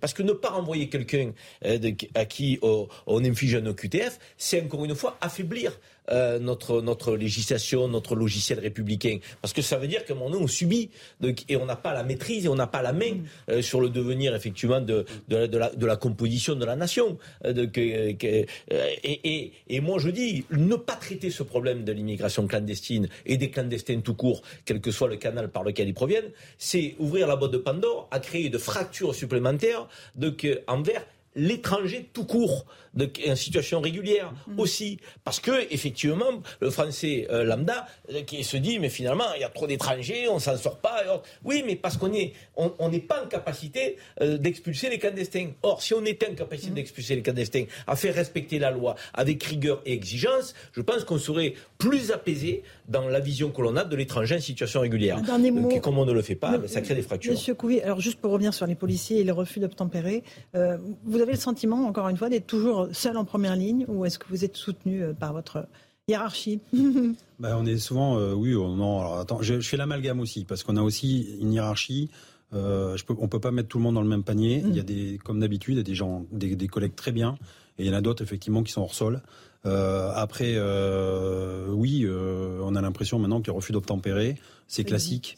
C'est ce qui, ce qui nous met le plus en danger, nous policiers, quand on intervient, parce qu'on ne sait pas qui on a affaire. En fait, on le répète à chaque fois. Mm. La personne qui est au volant, on ne sait pas qui elle est. Mm. après, on nous dit oui, mais porter des sacs aux grands-mères, c'était quelqu'un de bien. Mais nous, on ne le sait pas. Et nous, ce qu'on voit, c'est qu'elle met les, des, personnes en danger, et nos vies à nous en danger. Vous avez raison. Et, merci à vous d'être venu nous parler de ce que ressentent et, vivent les policiers. On se retrouve dans un instant dans Punchline sur CNews et sur Europe 1 tout de suite. 18h pile sur CNews. Tout de suite, le rappel des titres de l'actualité avant les débats de Punchline, bien sûr, avec Michael Dorian.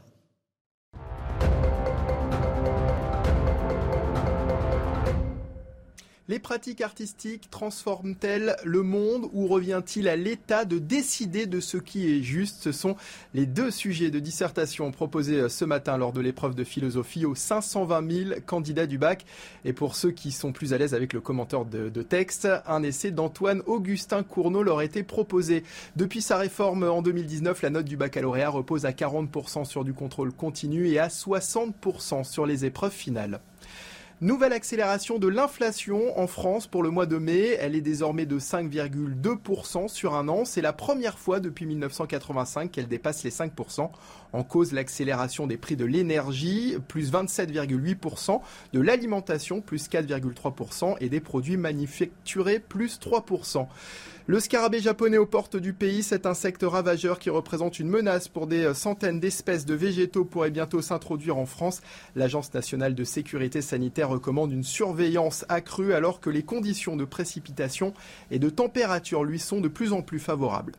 Et puis des enfants euh, ukrainiens adoptés euh, de force par des familles russes. Si ces accusations ne peuvent pas pour le moment être confirmées, l'ONU continue euh, d'enquêter. La haute commissaire aux droits de l'homme rappelle que l'adoption ne doit pas avoir lieu pendant et bienvenue à tous et à toutes si vous nous rejoignez à l'instant dans Punchline sur Europe 1 et sur CNews. On va débattre des grands sujets d'actualité, la politique, les questions de sécurité aussi, assez absentes du débat politique, mais au moins elles, elles existent. Nous sommes avec Karim Zerebi, consultant CNews. Bonsoir Karim. Bonsoir Laurence. Merci d'être resté. Julien Drey, fondateur du mouvement Réinventé. Bonsoir, Julien. Alexandre Devecchio, rédacteur en chef adjoint au Figaro. Bonsoir Alexandre. et Gabrielle Cluzel, directrice adjointe de la rédaction, non directrice de la rédaction de Boulevard Voltaire, tout simplement. Merci d'être avec nous. Avant de parler des questions de sécurité, un euh, de ce duel Macron-Mélenchon qui se poursuit à distance. Le président de la République est en voyage en Roumanie et cet après-midi en Moldavie. Et pourtant, il a pris le temps de répondre à Jean-Luc Mélenchon, euh, qui l'accusait de euh, mépriser les Français en faisant ce voyage entre les deux tours des législatives. Écoutez le président Macron en Roumanie. Il faudra m'expliquer en quoi venir auprès de nos soldats est une forme de mépris. C'est un respect affiché. Et je pense que tous nos compatriotes le ressentent ainsi. Je ne m'exprimerai pas sur la politique française. Certes, nous sommes sur un tarmac, mais il est en Roumanie. Et j'ai pris le soin de m'adresser aux Françaises et aux Français sur un sujet de politique intérieure depuis le sol français. Je ne le ferai pas depuis l'étranger. Mais je pense que être président de la République, les Françaises et les Français m'ont fait l'honneur de me reconduire dans ces fonctions mais disons à nouveau il y a quelques semaines, c'est être aussi chef des armées. Voilà pour les mots d'Emmanuel Macron. Euh, Julien Drey, il a, raison d'entretenir ce duel à distance depuis la Roumanie alors qu'il est avec des soldats français ou est-ce que c'est une mauvaise idée? Est-ce que c'est lui qui entretient le duel ou est-ce que c'est Mélenchon qui le force au duel? Bah, Là, il n'est pas obligé de répondre, honnêtement. Non, il n'est pas obligé de répondre, mais il sent bien qu'il y a une pression. Et comme il n'a pas voulu modifier son, tout le calendrier de cette semaine, il sent bien que sur le terrain, je pense qu'il a les informations. Pour l'instant, ça, ça patine un peu. C'est le moins qu'on puisse dire du point de vue de ces candidats, de ces candidats qui cherchent une ligne mm. euh, et qui n'arrive pas à la trouver, donc il passe euh, de propos très différents suivant les circonscriptions. D'un côté, on voit dos à dos, de l'autre, on essaye de se démarquer. Euh. bon, enfin voilà, et donc il essaye de réimpulser. Ce qui révèle, d'après moi, la faiblesse du dispositif gouvernemental, parce que le grand absent de cette semaine, pour l'instant, c'est le gouvernement. D'accord. Euh, Alexandre Devecchio, sur euh, cet échange à distance entre Macron et Mélenchon bah, Je note qu'Emmanuel Macron euh, ne répond pas à Jean-Luc Mélenchon, mais lui répond tout de même.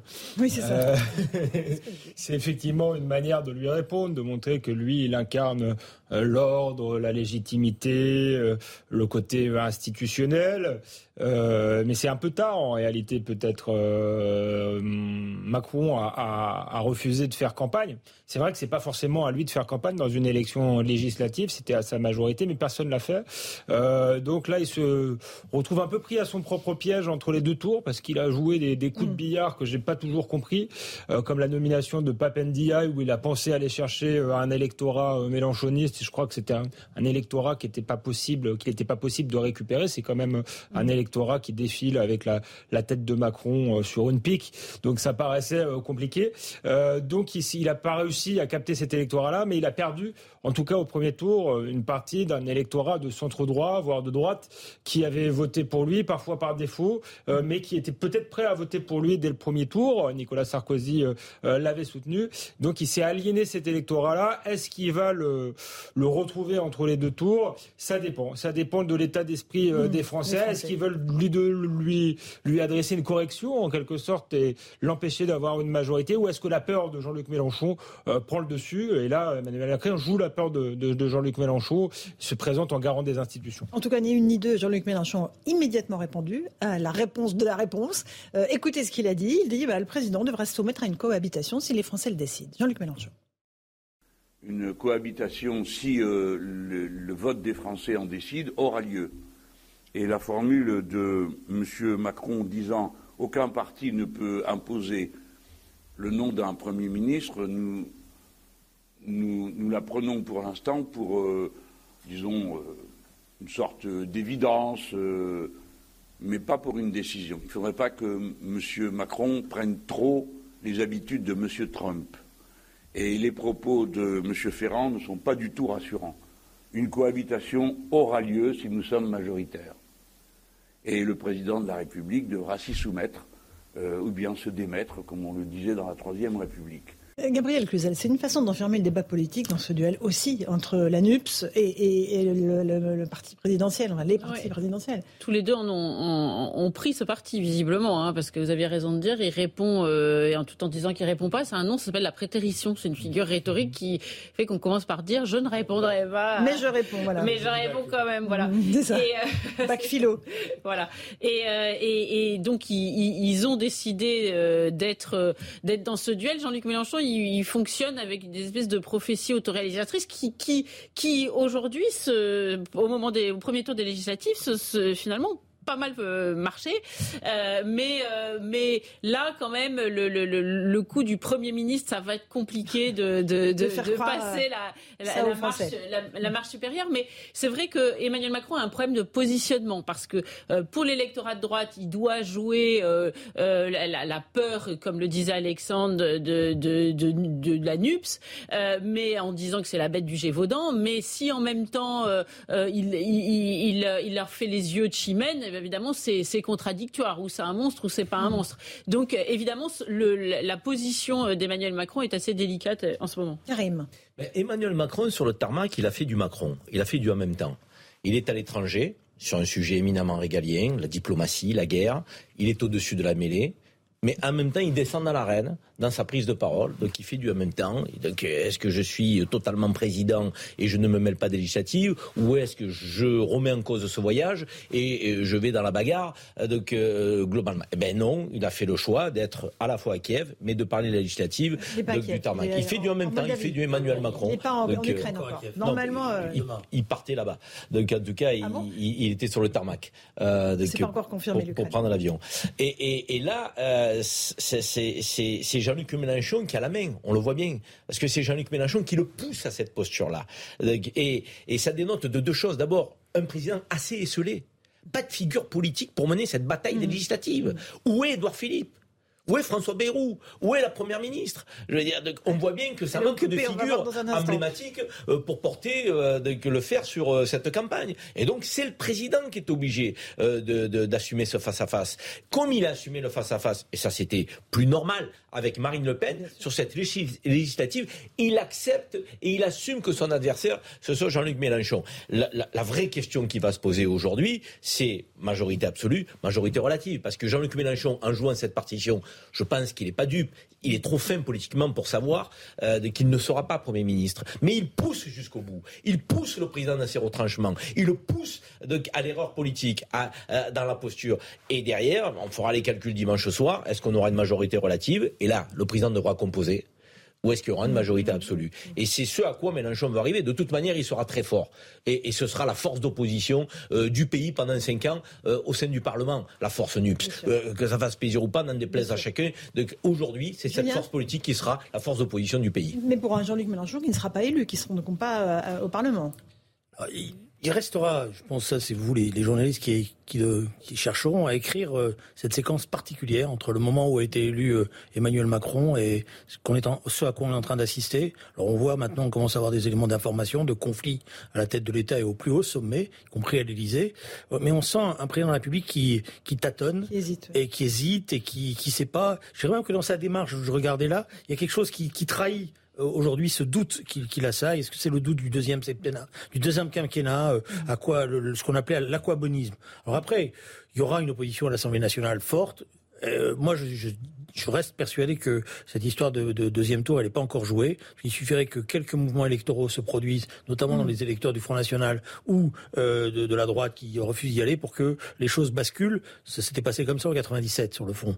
Euh, donc euh, Jean-Luc Mélenchon, il le sait, il essaye de voir s'il n'y a pas encore un coup à jouer. Un petit espace, un Après, moi, mon avis personnel, c'est que de toute manière, cette Assemblée nationale elle va être très difficilement gouvernable, d'autant que Jean-Luc Mélenchon n'y sera pas.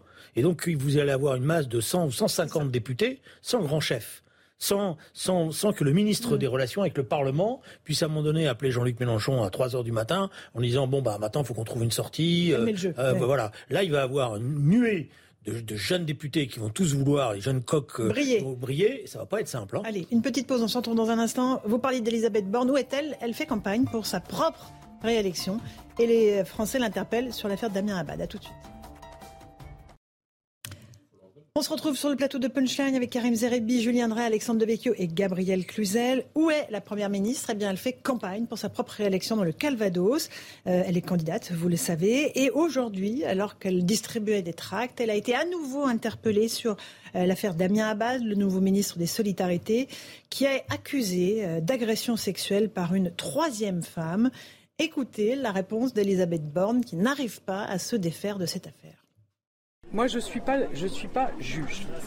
Je suis pas. Attendez. Les enquêtes, c'est la justice qui les fait.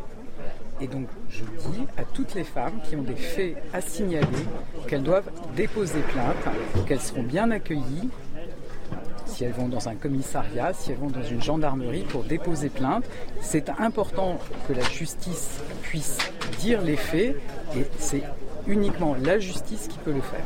Euh, on voit qu'il y a une grande gêne, évidemment, euh, de la part d'Elisabeth Borne, euh, parce que la troisième personne, la troisième femme qui dit avoir été victime de Damien Abad n'a pas porté plainte.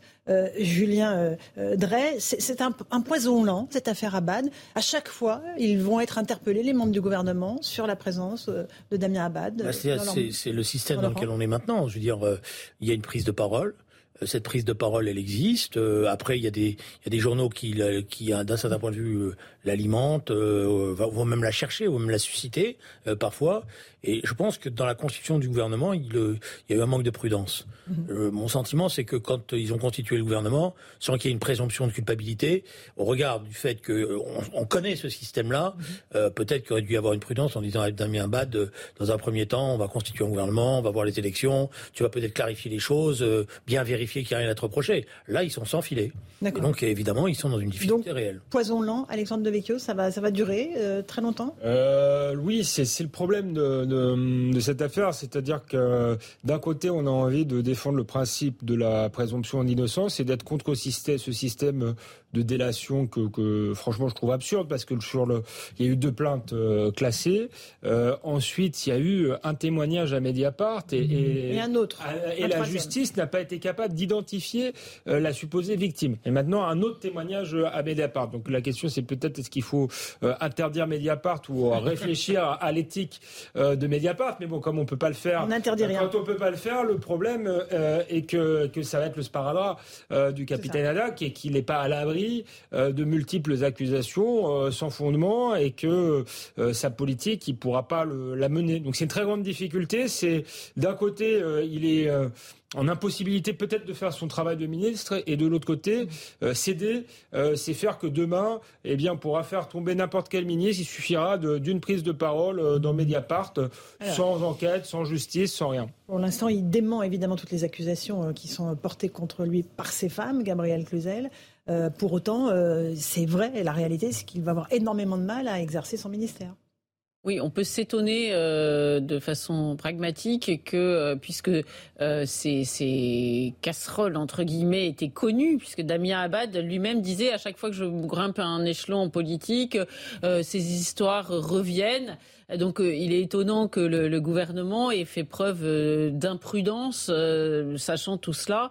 même si on peut trouver cela injuste, c'est quand même étonnant. un certain nombre de personnalités sont écartées. Il y en a une, on se souvient, elle avait été écartée parce qu'elle avait participé à, la manif pour tous. Et on a dit, oh là là, elle, est trop marquée, on peut pas la prendre. Bah, il y a un certain nombre de points dans le casting qui sont bloquants. Et c'est étonnant que, ce, que Elisabeth Borne n'ait pas anticipé ce qui allait se passer compte du climat actuel. Maintenant, ce qui est gênant à présent, c'est que ça va, ça, ferait jurisprudence finalement à chaque fois que, euh, quelqu'un va va euh, commencer à émettre un, doute sur un sur, mais pas seulement sur Daniel Abad, sur un autre homme politique, eh bien potentiellement il sera côté. Ou alors on décide qu'il n'y a plus de justice dans ce pays, ou alors on décide que euh, Mediapart dit le, rend la justice sous un chêne tel Saint-Louis, je sais pas, mais mais ça va très vite poser poser un problème. Du reste, je ne crois pas que Damien Abad ça, ça lui lui est finalement porté préjudice Alors, pour les premiers tours des législatives. Il a été, euh,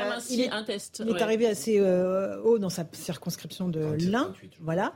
Euh, mais est-ce que c'est pas un peu hypocrite de dire c'est les électeurs qui vont trancher au fond Parce que ce qu'a dit le gouvernement, bah, les électeurs de la circonscription de Damien Abad vont trancher. Ah, bah non, Moi, je m'insurge contre l'idée qu'aujourd'hui, une accusation peut rendre quelqu'un coupable. très franchement, je ne suis pas du tout à l'aise avec ça.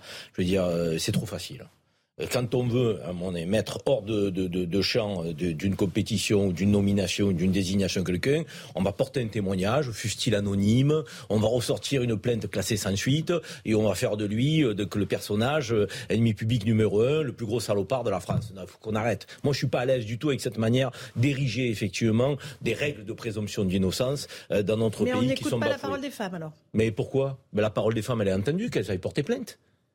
Vous pensez que la parole des femmes, elle est défendue honorablement par un témoignage anonyme, sans qu'une plainte soit déposée? C'est pas comme ça comment défendre euh, le principe des femmes qui sont maltraitées. Le principe des femmes qui sont maltraitées, c'est accueil au commissariat digne de ce nom, accueil par un juge et un magistrat qui entend ce qu'elles ont à dire, enquête et investigation, confrontation si nécessaire et condamnation derrière si l'homme est coupable. C'est ça la justice. La justice, c'est pas que quelqu'un décide effectivement euh, de, de, revenir sur des faits d'il y a 12 ans en expliquant parce que quelqu'un est nommé ministre, ah ouais, mais finalement il m'a pas bien parlé. Donc il peut pas, être ministre. mais il faut qu'on arrête. On non mais pas de pas bien parler carrément. Non mais des fois on sort des SMS euh, qui ont été effectivement un peu déplacés et autres. moi je, cette manière de faire, je ne m'y retrouve pas. Je veux que la justice passe, je veux que l'enquête soit faite, mm. je veux que les femmes soient entendues, défendues, accompagnées. Tout ce que vous voulez, j'y souscris. Mais dire par une simple accusation, quelqu'un ne peut pas occuper une responsabilité, mais enfin, une accusation rend quelqu'un coupable mais depuis quand On On s'en sortira jamais si on commence à ouvrir cette boîte de Pandore. C'est insupportable. Julien Drey, vous êtes d'accord ou pas? Je suis d'accord avec l'idée que l'accusation ne peut pas se substituer à la justice et pas de, euh, faire que le procès ait lieu avant même qu'on ait, qu'on ait pu enquêter.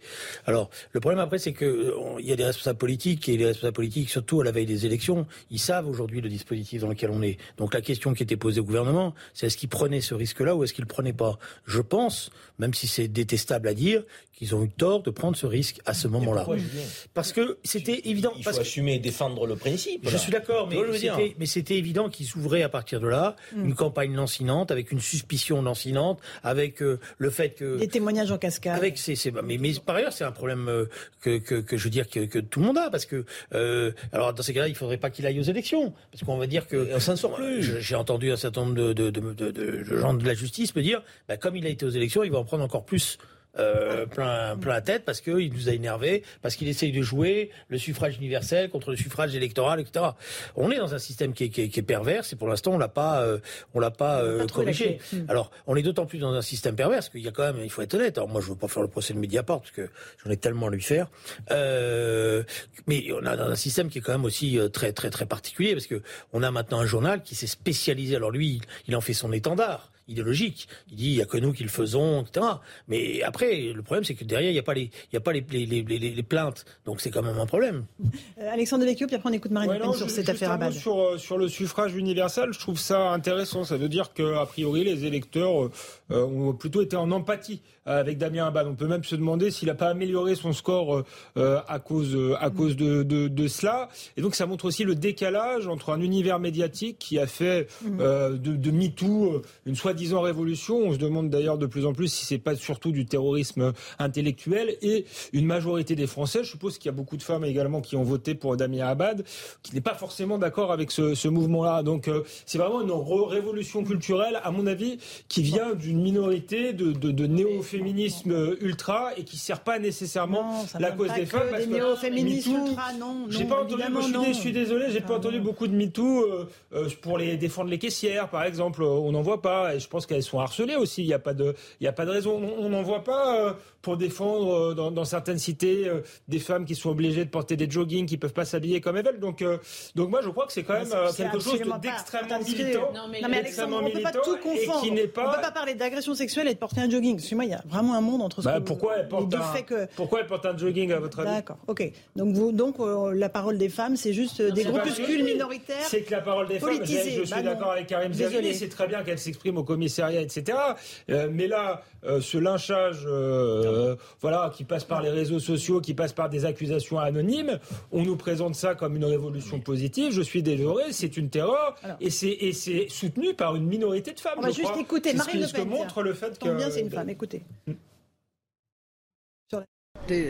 Combien faut-il? euh, pour euh, considérer qu'à tout le moins, euh, M. Abad a un comportement inapproprié avec les femmes, ce qui semble-t-il était de notoriété publique dans les milieux qu'il fréquentait. Donc un peu plus de prudence. mais encore une fois, moi c'est pas MeToo. MeToo c'est très bien. Je veux dire que moi c'est pas MeToo, j'en mets question. C'est la manière dont on peut statuer sur le sort d'un homme on ne peut pas statuer sur le sort d'un homme par des témoignages anonymes qui ne sont pas suivis d'une enquête, qui ne sont pas euh, portés par une plainte. On a un processus républicain qui dit que quand quelqu'un est victime, donc eh ben, on accompagne cette victime et derrière on traduit le coupable en justice. Là, on ne le fait pas. Là, un, il n'y a pas de plainte. Deux, la plaignante est anonyme. Euh, trois, on le, met, on le désigne comme coupable alors qu'il n'a pas été jugé, qu'il n'y a pas d'investir. C'est ça qui me met mal à l'aise. C'est pas MeToo. MeToo, c'est très bien. Il fallait que la parole des femmes se libère. Donc il fallait les écouter. mais là, en l'occurrence, on est au-delà de MeToo. Oui, mais dire qu'on décrète une accusation et la personne est coupable. Julien et Gabriel. La, question qui va me poser, c'est que euh, c'est la question de la responsabilité gouvernementale. Parce que je pense que Damien Abad, il a le droit, comme tout le monde, à, la présomption d'innocence, il a le droit de, se défendre. Mais là, on rentre dans... dans c'est ça, d'ailleurs, qui fait la contradiction. Je pense que, d'ailleurs, c'est ça aussi qui suscite il faut être honnête, c'est-à-dire qu'à partir du moment où il on a pris la responsabilité de le nommer, de le nommer ministre, on en a fait une cible, il a accepté lui. D'un certain point de vue, moi je pense que c'est lui qui aurait dû leur dire écoutez, à ce stade-là, je vais être une cible, je sais, je vais être, d'un certain point de vue, on va rentrer dans un calvaire, parce que c'est un calvaire. Au moment où il est nommé, les plaintes sont classées sans suite. Non, mais il Que peut-il faire Dire, j'ai eu une plainte classée sans suite, je peux pas avoir droit à être nommé Karim, c'est pas possible. Au regard de tout ce qui se murmure un peu partout, il sait qu'il a quand même une campagne lancinante depuis déjà, il le dit lui-même, mm. depuis déjà un certain nombre d'années sur un certain nombre de comportements. C'est dégueulasse, peut-être. C'est peut-être injuste. Moi, je ne peux pas juger, je ne le ben, connais pas. On ne peut pas, tous. Euh, je ne connais pas. Mais du point de vue du gouvernement, vous savez, regardez ce qui s'est passé. On en, on en a peu parlé. Mais quand ils ont constitué le gouvernement, ils ont eu énormément de refus. C'est la première fois qu'ils ont autant de refus. Pourquoi? Parce que toute une série de personnalités qui ont été contactées disaient je ne veux pas que mon patrimoine, le patrimoine de ma mmh. femme, soit étalé. Et comme ça s'est passé pour d'autres, sans qu'il y ait reproche à faire sur la nature de ce patrimoine. mais, là, c'est notamment des membres de la société civile.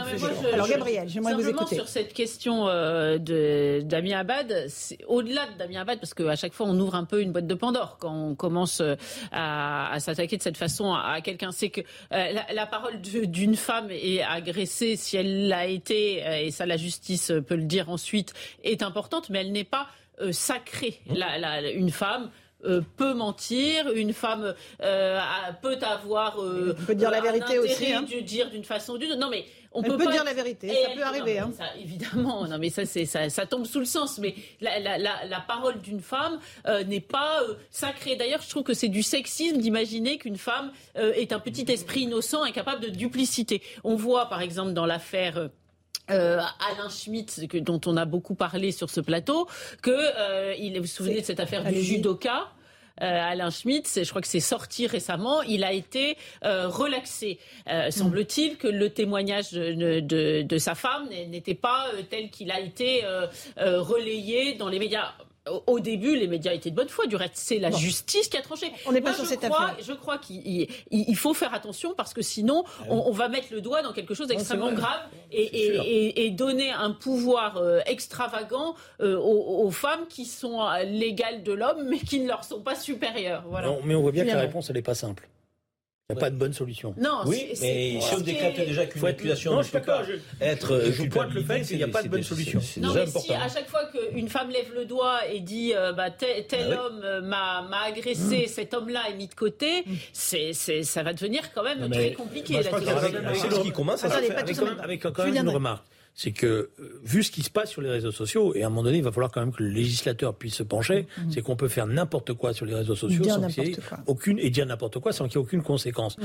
Je pense qu'à un moment donné, il faudra quand même responsabiliser d'abord les réseaux sociaux, les, les, les, en tant que les plateformes et les individus, parce que c'est vrai que le jour où celle ou celui qui s'amuserait à ce moment-là à porter des accusations sait qu'il y aura des conséquences euh, dures derrière, peut-être qu'il va se passer quelque chose. Mais là, mm. écoutez, les, uns et les autres, on sait très bien ce qui est en train de. On, on va, on va aller tout à l'heure regardez ce qui se passe, vous allez voir la colonne d'insultes qu'on a les uns et les autres, simplement parce qu'on n'a pas dit le mot. Il y a un problème Mediapart. Il y a un problème Mediapart aussi parce que moi, j'ai fait une école de journaliste. Alors, beaucoup de jeunes journalistes prennent Mediapart comme modèle, mais faire une série d'articles avec euh, des témoignages anonymes, parfois un témoignage anonyme, ça paraît pas très solide. Normalement, faut croiser des sources, euh, faut éviter les témoignages anonymes. Et, euh, Plenel a, a, fait un coup avec l'affaire Cahuzac, mais c'est pas un journaliste euh, immaculé et exemplaire. l'affaire Baudis, c'était déjà une affaire où on l'accusait de tuer des femmes, etc. Il n'y avait rien du tout et il en est mort. Il est 18h30, on fait le rappel des titres de l'actualité avec euh, Mickaël Dorian.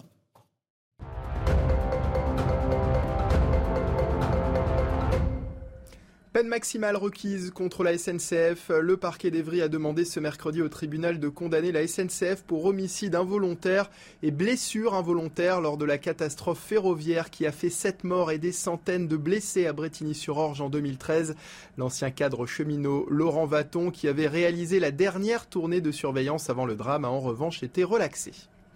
Emmanuel Macron est arrivé en Moldavie. Le chef de l'État qui euh, poursuit sa tournée en Europe de l'Est a tenu une conférence de presse à Chisinau en présence de la présidente moldave.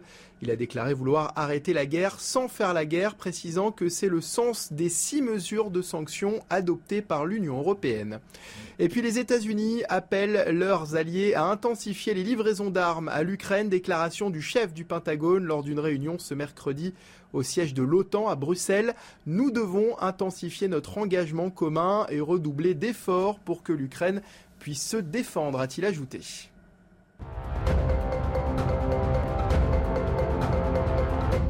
On va faire une toute petite pause. On se retrouve dans un instant sur Europe 1 et sur CNews dans Punchline. On parlera des questions de sécurité. On parlera aussi de l'inquiétude des Français à propos euh, des signes religieux euh, à l'école.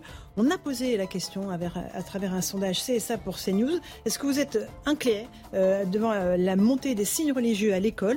La réponse dans un instant dans Punchline. À tout de suite.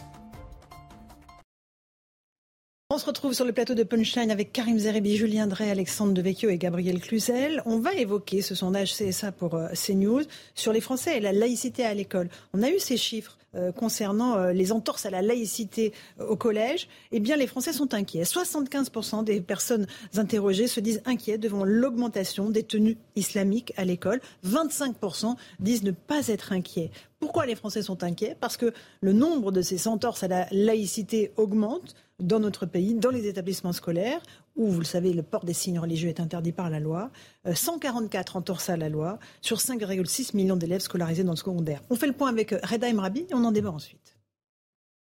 Les longues tenues traditionnelles du monde arabe sont de plus en plus présentes dans les établissements scolaires.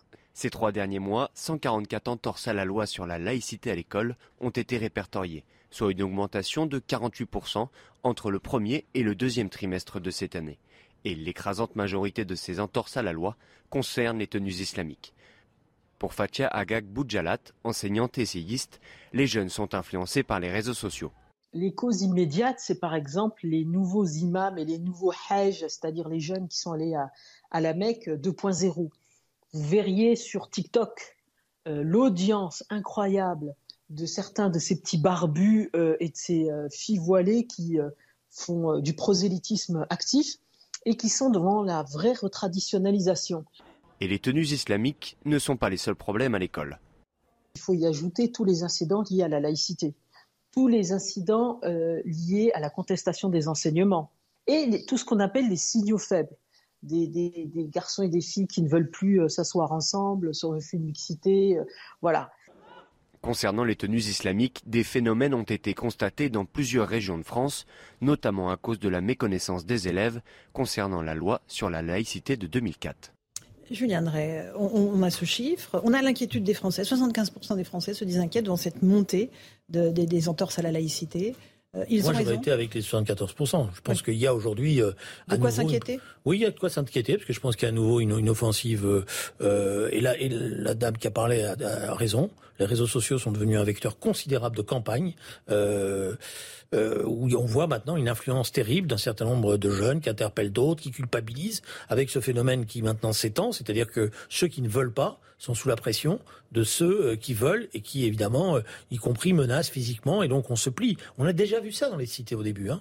Il y avait au début dans les cités, quand j'étais dans la Grande Borne, etc., une majorité de jeunes filles qui ne voulaient pas porter le voile. Et puis elles ont, pour une partie d'entre elles, elles ont cédé, alors, où elles s'habillaient autrement, elles avaient, deux tenues, la tenue qu'elles avaient dans la cité, hop, dès qu'elles sortaient, elles s'habillaient autrement. Donc oui, il y a une question d'inquiétude, inquiétude réelle, parce qu'il y a une offensive. Il y avait des textes de loi. Après, le problème, c'est que les enseignants ont l'impression souvent qu'ils sont un peu tout seuls, ou que quand ils commencent à monter au front, mhm. derrière la hiérarchie, elle n'est pas très emballée mhm. d'ouvrir euh, un conflit. Et les associations de parents d'élèves ne savent pas sur quel pied danser.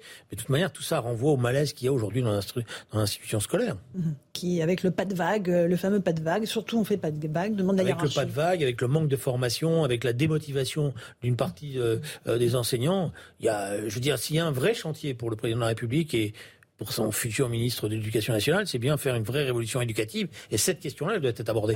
Mais il faut faire très attention parce qu'il y a un phénomène d'incompréhension qui s'installe hein, Mhm. très vite. C'est-à-dire que moi, je vois, euh, ça devient plus difficile encore qu'il y a quelques années de discuter avec quelques amis à moi qui jusqu'à maintenant étaient des laïcs convaincus euh, euh, et étaient plutôt dans un affrontement avec l'islamisme radical, mais qui en permanence me disent mais il y en a marre, vous arrêtez pas de nous désigner à la vindicte populaire, ça suffit. Et hop, ça dérape.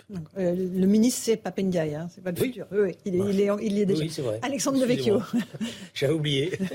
Je pense que euh, on a eu du retard à l'allumage qu'on paye aujourd'hui. Je pense que c'est en 89 que ça se jouait avec la l'affaire du voile de Creil, en réalité, qu'il aurait fallu être euh, implacable euh, et que le- les politiques se sont divisés. Euh, Lionel Jospin a botté en touche, notamment en, en renvoyant au Conseil d'État, et on a perdu des années, euh, des années précieuses jusqu'à la loi de, de, de 2004.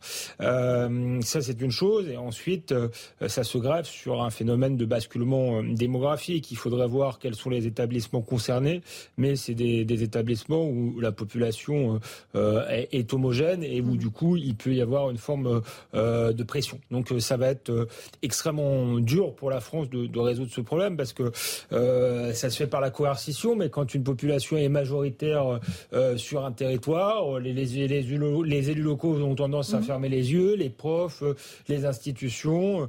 Euh, donc moi, je crois que l'État central doit être euh, implacable euh, et qu'il y a la question de l'immigration, qu'il faut maintenant limiter les flux pour que quand les gens s'émancipent de leur quartier, ne pas remettre de, nouveaux immigrés pour, ne pas recréer euh, des ghettos Euh, et ensuite faire aussi euh, aimer la France. Je pense qu'il y, a la- coercition, mais il y a aussi montrer que on a un modèle, une culture dans lequel on peut, s'intégrer parce que je pense que beaucoup de jeunes qui font ça, il y a aussi une forme de défi identitaire à l'égard du pays, un problème d'identification et je crois qu'il faut tout faire pour qu'ils s'identifient à la France et donc arrêter de leur, leur répéter que la France est un pays colonisateur, raciste, euh, que c'est pas le cas, Mhm. euh, qu'au contraire dans l'histoire on a plutôt été euh, dans les luttes égalitaires euh, les premiers et qu'ils ont leur place euh, dans ce pays. Karim, votre avis Est-ce que vous comprenez l'inquiétude des Français? Bah, D'abord, moi, je, je partage euh, la volonté des Français de ne pas voir euh, arriver au sein de l'école républicaine euh,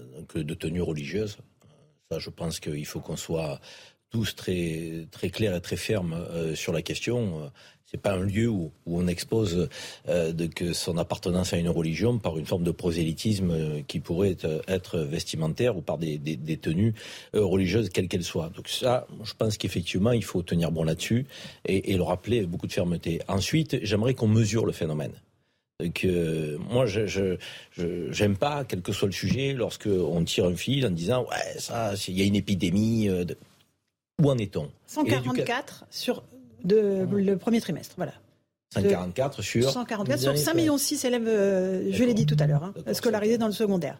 Il faut apporter une Augmentation de plus 48%. Il faut apporter une réponse euh, de, à cette question euh, et il ne faut pas l'apporter au cas par cas. Je pense qu'il faut l'apporter en posant une règle euh, de, que nationale. Il existe la règle, hein. pas de tenue religieuse à l'école. Oui, mais là, là- mais là, là, là, on, Oui. est, on est sur un sujet qui est beaucoup plus pernicieux que ça. Une tenue religieuse, c'est- c'est c'est plus culturel que cultuel parfois euh, sur certaines tenues, de qu'elles sont pas liées automatiquement euh, au culte, sont liées euh, à, à la zone géographique du pays, euh, de que les tenues du Moyen-Orient sont pas toutes à ramener euh, à l'islam. Pour autant, c'est des tenues effectivement euh, qui sont portées plutôt au Moyen-Orient euh, ou dans certains pays effectivement de, musulmans. Mais là, il faut être clair sur la tenue exigée à l'école au-delà de, de- de- de ce phénomène et intégrer ça à l'intérieur. Donc la tenue exigée Les à règlements sont très clairs dans les Pardon. Les règlements sont très clairs. On interdit les crop tops, on interdit les, les jeans parfois, on interdit les shorts, on interdit la la c'est clair. Appliquons- les règles. On est d'accord. Alors Julien et après Gabriel on pas parlé. comme je vois bien un peu ce qui est en train de se passer, la question qui est posée à nouveau, alors moi je suis pas pour la blouse, mais la question de l'uniforme. L'uniforme. Euh, il y a d'autres pays qui le font, hein, l'Angleterre le fait. Au lycée, le- l'uniforme. Il y a d'autres pays qui vivent très bien avec ça. Et ça donne une identité euh, à l'appartenance à, à l'école où on est. Pour l'instant, je suis d'accord. Vous allez me dire, euh, ouais, on va pas revenir en arrière. J'ai participé. J'étais de la génération Non, qui a fait tomber les blues. À l'école primaire, parce que, euh, voilà. euh, on en avait marre, on a arraché notre nom, euh, voilà, etc. Mais pour l'instant, on n'a pas de solution. Je m'excuse, hein. On n'a pas de bonne solution. Si, Donc, la, euh, la fermeté, voilà. C'est une non, mais bonne la fermeté, solution aussi. la la- fermeté, la- quand fermeté. vous affrontez dans des classes entières Mm. à ce que quand vous commencez à faire une remarque à un, parce que c'est comme ça que ça se passe dans la classe, il y en a un qui arrive, ou deux, le professeur il va lui dire c'est pas comme ça qu'il faut s'habiller. Et à ce moment vous avez la moitié de la classe qui va dire mais pourquoi vous lui dites ça? C'est pas vrai. Alors le professeur, soit il prend la classe pédagogiquement, il dit voilà, attends je vais vous expliquer, etc., etc. Soit il panique parce qu'il perd le contrôle de sa classe. Je- honnêtement, je suis pas Ça se sûr passe que... souvent à l'entrée des collèges et des lycées, hein, parce qu'il y a les, les- normalement les surveillants ou le directeur surveillent les tenues. Enfin, moi, c'était comme ça de mon temps. C'était peut-être comme ça de mon temps, ça date, peut-être un Dans peu. votre temps, il y avait des surveillants. Gabriel Cluzel, oui, c'est vrai. Vous, avez, vous avez raison, euh, Alexandre, de- dire que c'est un défi identitaire et c'est un défi identitaire dans un pays que l'on n'autorise pas à avoir une identité. Il n'y a rien en fait, c'est le vide puisque notre identité elle est réputée pas belle. On nous, on nous serine à longueur de journée. c'est la laïcité. c'est pas beau. La laïcité, Et, et notre on le dit. euh, euh, oui, mais la, la France, elle a, elle, elle a des mœurs, une façon de vivre. Pourquoi euh, nous sommes euh, inquiets de cette montée de vêtements euh, qu'on peut dire euh, cultuels ou culturels C'est bien parce que ce, ce ne sont pas les nôtres, tout simplement. Ce ne sont pas nos mœurs. Et c'est, en cela que ça nous dérange. Mais le problème, c'est qu'on nous interdit, nous, d'être fiers de, de ce que nous sommes. Donc déjà, c'est un problème parce que on, veut faire aimer la France à ces, à ces jeunes, mais finalement, on, on- on trouve nous-mêmes, on nous français, à hein. trouver qu'elle n'est pas aimable. Donc il y a un problème démographique, vous l'avez dit, dans un lycée, quand, il- quand les élèves avec ce genre de revendications sont nombreux, c'est très compliqué de lutter. Et puis il y a un problème psychologique, et avec des professeurs qui de fait sont lâchés euh, par euh, leur euh, direction qui n'a pas envie d'avoir de vagues, qui a envie d'être euh, brûlé sur un bûcher médiatique, entre guillemets, parce que c'est ça, il faut se souvenir de l'affaire de Creil. En effet, le proviseur a été lâché en race campagne. Et, et- et de fait, ça a été le premier renoncement. Et, une boîte de Pandore, là Il n'a encore. pas été là- totalement lâché, il était là, élu si, député si, si, trois il ans faut- après. il- oui, mais enfin, il Il faut était l'entendre témoigner. il était élu Quand vous député avez, trois ans après. Danielle Mitterrand elle-même qui, qui vient euh, jeter sa petite pierre et que tout le monde vous tombe sur le dos. C'est la preuve du reste, c'est que à partir de ce moment-là, euh, euh, plus personne n'a Mm. osé Ok. bouger, bouger l'ombre du euh, l'ombre du Encore un mot, je voudrais Ah, on a fait la loi de dernier point. 2004. C'est que je remarque qu'il y a après on avance. 75% de gens qui, qui sont inquiets. Et ça, ça vient aussi euh, en écho à d'autres sondages qui ont été faits sur, sur des sujets similaires. Et ensuite, on vient nous expliquer que finalement, à l'Assemblée nationale, ce sera la gauche qui sera majoritaire. Et moi, je, je, je me dis, il y a quand même un pays euh, qui, qui n'est pas représenté. Où est la droite qui s'exprime euh, Il y en a certains qui ont posé les questions identitaires Et- et de manière un peu passé. obsessionnelle pendant la présidentielle. On a vu effectivement la manière dont les Français les ont plébiscités ou pas. Donc là aussi, on ne peut pas non, non, plus non, que être pour la démocratie que si, quand si. ça nous Le arrange. problème, c'est qu'on a y a des a des gens qui ont, qui des pose gens qui ont posé, Gabriel, il y a des gens qui ont posé la question euh, de, identitaire de manière quasi quotidienne, obsessionnelle, et les Français ont envoyé un score Alors, à ces candidats que ça vous plaise ou pas. C'est une bien. réalité. Parfait. Ça veut dire quoi? Ça veut dire que les Français sont fermes sur les principes républicains et laïques, mais ne sont peut-être pas en mesure d'effectuer des raccourcis faciles tels qu'il nous est souvent proposé. Ah oui, euh, je suis désolé de vous le dire, parce que là vous dites euh, oh, honte d'être C'est- machin. Non, mais... mais- là vous ouvrez une boîte de Pandore, vous partez dans toutes les directions possibles. l'expression veux boîte de Pandore aujourd'hui. On l'a fait sur Ouais. tous les bah sujets. oui, mais parce que c'est Julien. c'est- facile de, de prendre un sujet puis euh, de vouloir nous amener euh, je ne sais où. Enfin, si, on sait où. Drey. je, je vais C'est rappeler, euh, comme Gabriel, que c'est pas la gauche. C'est une partie de la gauche. Moi, j'estime que je suis un représentant de la gauche, pas un représentant. Je, suis de gauche et je me reconnais pas dans ces signes religieux. Donc, s'il vous plaît, globalisez pas, y compris parce que vous affaiblissez ceux qui, y compris dans la gauche, se battent contre ça. Je ferme la parenthèse. euh, premièrement, deuxièmement. Vous êtes en train de, excusez-moi, je vais me permettre d'être un peu vieux. Vous êtes en train de réécrire l'histoire. 89, c'est 3. Bon, et il y a une hésitation. Trois jeunes Les filles avec le trois foulard. jeunes filles, on hésite. Est-ce que, parce qu'à l'époque, J'ai pas dit que c'était facile. à l'époque, à l'époque, on avait perdu des décennies. le débat qu'on a, je m'en rappelle, parce que je l'ai eu avec le ministre de l'Éducation nationale, on l'a eu à l'Assemblée nationale. On se dit, l'école de la République va être plus forte. Et elles vont, on dit pas qu'on est pour le port. On pense qu'elles vont l'enlever par le, par l'éducation qui va être donnée. On se rend compte très vite qu'on a Non. affaire à une opération politique. Et deux, trois ans après, la question de la mais loi est posée. Julien Hein, dirait, donc, euh, je, je, je dis pas que je prétends pas que c'est facile, mais je, je connais aussi euh, un peu l'histoire. Certains ont alerté. Il y a une tribune d'Alain Finkielkraut, d'Elisabeth vrai. Badinter, de Régis Debré qui, a, qui expliquait à l'époque exactement ce qui allait euh, euh, se passer. Donc moi, je- j'estime euh, qu'on a pris du retard. Maintenant, c'est pas pour chercher des boucs émissaires. Maintenant, il est, il est, il est trop tard. il est trop tard pour ça. Mais c'est pour ça que quand un problème se pose, il faut le régler très vite. Et là, on est, c'est plus le voile, c'est de nouvelles tenues. Et je pense qu'il faut, s'il faut légiférer, il faut le faire très vite, montrer tout de suite et faire bloc contre tout cela. Si on tergiverse encore, on perdra du temps et euh, dans cinq ans, ce sera une autre tenue, euh, euh, ce sera autre chose. J'aimerais juste, on, on, avance, Gabriel, juste un enjeu de sécurité, puisque c'est un enjeu dont on ne parle absolument pas dans cette campagne des législatives. On a l'impression que ça a disparu. Or, le quotidien des, de certains Français est toujours extrêmement perturbé par les agressions, notamment dans le quartier de la Villette, où un certain nombre de toxicomanes accros au crack ont été déplacés il y a quelques mois. Nous sommes retournés voir comment les choses se passaient. Reportage édifiant de Jeanne Cancard, Laure Lestrade et Valérie Labonne. Longer ce square de la Défense, situé dans le 19e arrondissement de Paris, où s'enchaînent les tentes et les détritus, est déjà une véritable épreuve. Mais l'enfer du crack ne s'arrête pas là. Au fil des mois, les toxicomanes se sont éparpillés et errent désormais dans les rues. À quelques mètres du parc, nous retrouvons Violaine devant le pas de sa porte. Cette étudiante qui témoigne anonymement a été suivie et agressée le mois dernier par l'un d'eux dans son appartement. Au moment où j'ai ouvert, lui, il était au fond du couloir. Et euh, il, il s'est avancé euh, vraiment jusqu'ici. Et puis là, il, m'a, il a plongé sur moi, donc euh, par le cou, il m'a attrapé par le cou, il m'a mise par terre. Et donc j'étais au sol, et donc lui, il m'étranglait à ce moment-là. Et puis pour me défendre, j'ai essayé de mettre mon pied sur ses parties. Quand il m'a étranglé, je, je me suis sentie vraiment dans une situation absurde et j'ai cru vraiment que j'allais mourir dans mon entrée. En fait. Après des secondes interminables, l'agresseur de Violaine finit par partir. Vivre la peur au ventre, c'est le quotidien de la majorité des habitants de ce quartier. Martine y habite depuis 50 ans. Désormais, quand elle sort, elle est obligée d'avoir sur elle de quoi se défendre. J'ai une bombe lacrymo. Quand est-ce que vous l'avez utilisée? Euh, Au mois de novembre. Pourquoi? Ben, Tout simplement parce qu'on m'empêchait de rentrer chez moi. Hilal, patron du restaurant Le Comptoir du Temps, est lui aussi dépité par la présence de ces toxicomanes. Ah, si ça continue comme ça, on va baisser les rideaux, on va, on va se rabattre sur, on va changer, on va changer, quitte à se reconvertir. Face au recours déposé par les habitants pour faire évacuer cette population, la ville et la préfecture de police de Paris ont jusqu'à début août pour agir.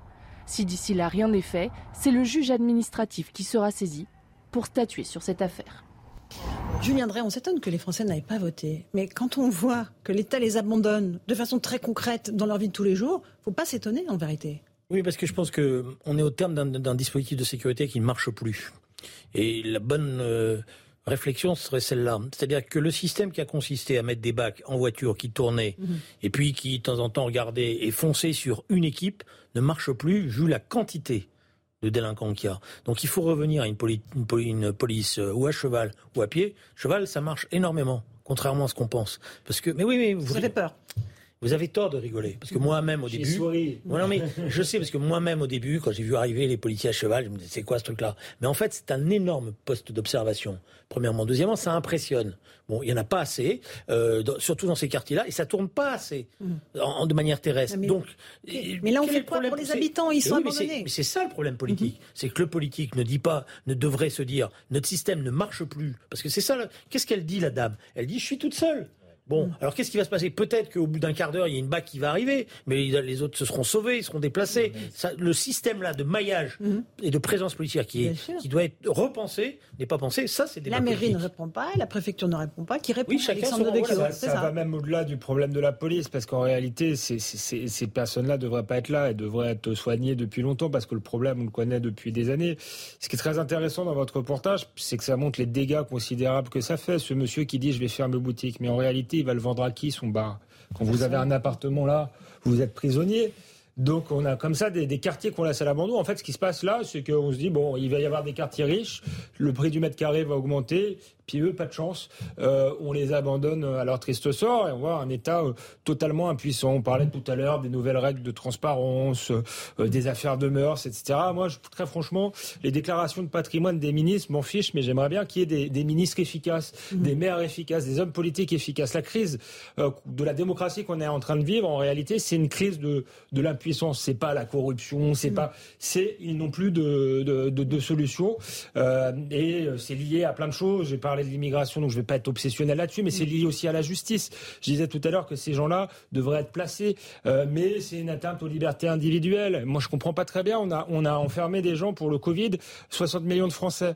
Donc, euh, il y a un moment donné, il faut aussi du volontarisme, c'est que les gens prennent leur, les politiques prennent leurs responsabilités. 30 secondes, Karim. Non, mais moi, je suis d'accord. On peut reparler des, des, des modes d'intervention de la police, mais le problème pour moi majeur, il est qu'on apporte aucune réponse sur le plan sanitaire en n'enfermant pas et en ne sauvrant pas les drogués et on n'apporte pas de réponse judiciaire, pas sécuritaire. Parce que si la police les arrête, derrière, que se passe-t-il pour ceux qui sont clandestins, qui ont une OQTF et qui sont des dealers Obligation de quitter le territoire. Tant qu'on n'aura pas de réponse à la fois sanitaire, des centres fermés pour les sevrer et, donc, et une réponse judiciaire d'expulsion pour les clandestins ou de prison pour ceux qui ne le sont pas, ben, on pourra mettre tous les dispositifs de police qu'on voudra. On ne pas le problème. Mais quand même, il faut les arrêter. Le problème qu'on a aujourd'hui, c'est qu'on en arrête pas assez. Julien Drey, Alexandre Devecchio, Gabriel Cluzel, bonne soirée sur Europe 1. Je vous retrouve dans un instant. Et Christine Kelly vous attend sur CNews pour Face à l'info. Bonne soirée sur nos deux antennes. Even when we're on a budget, we still deserve nice things. Quince is a place to scoop up stunning high-end goods for 50 to 80% less than similar brands. They have buttery soft cashmere sweaters starting at $50, luxurious Italian leather bags, and so much more. Plus, Quince only works with factories that use safe, ethical, and responsible manufacturing. Get the high-end goods you'll love without the high price tag with Quince. Go to quince.com/style for free shipping and 365-day returns.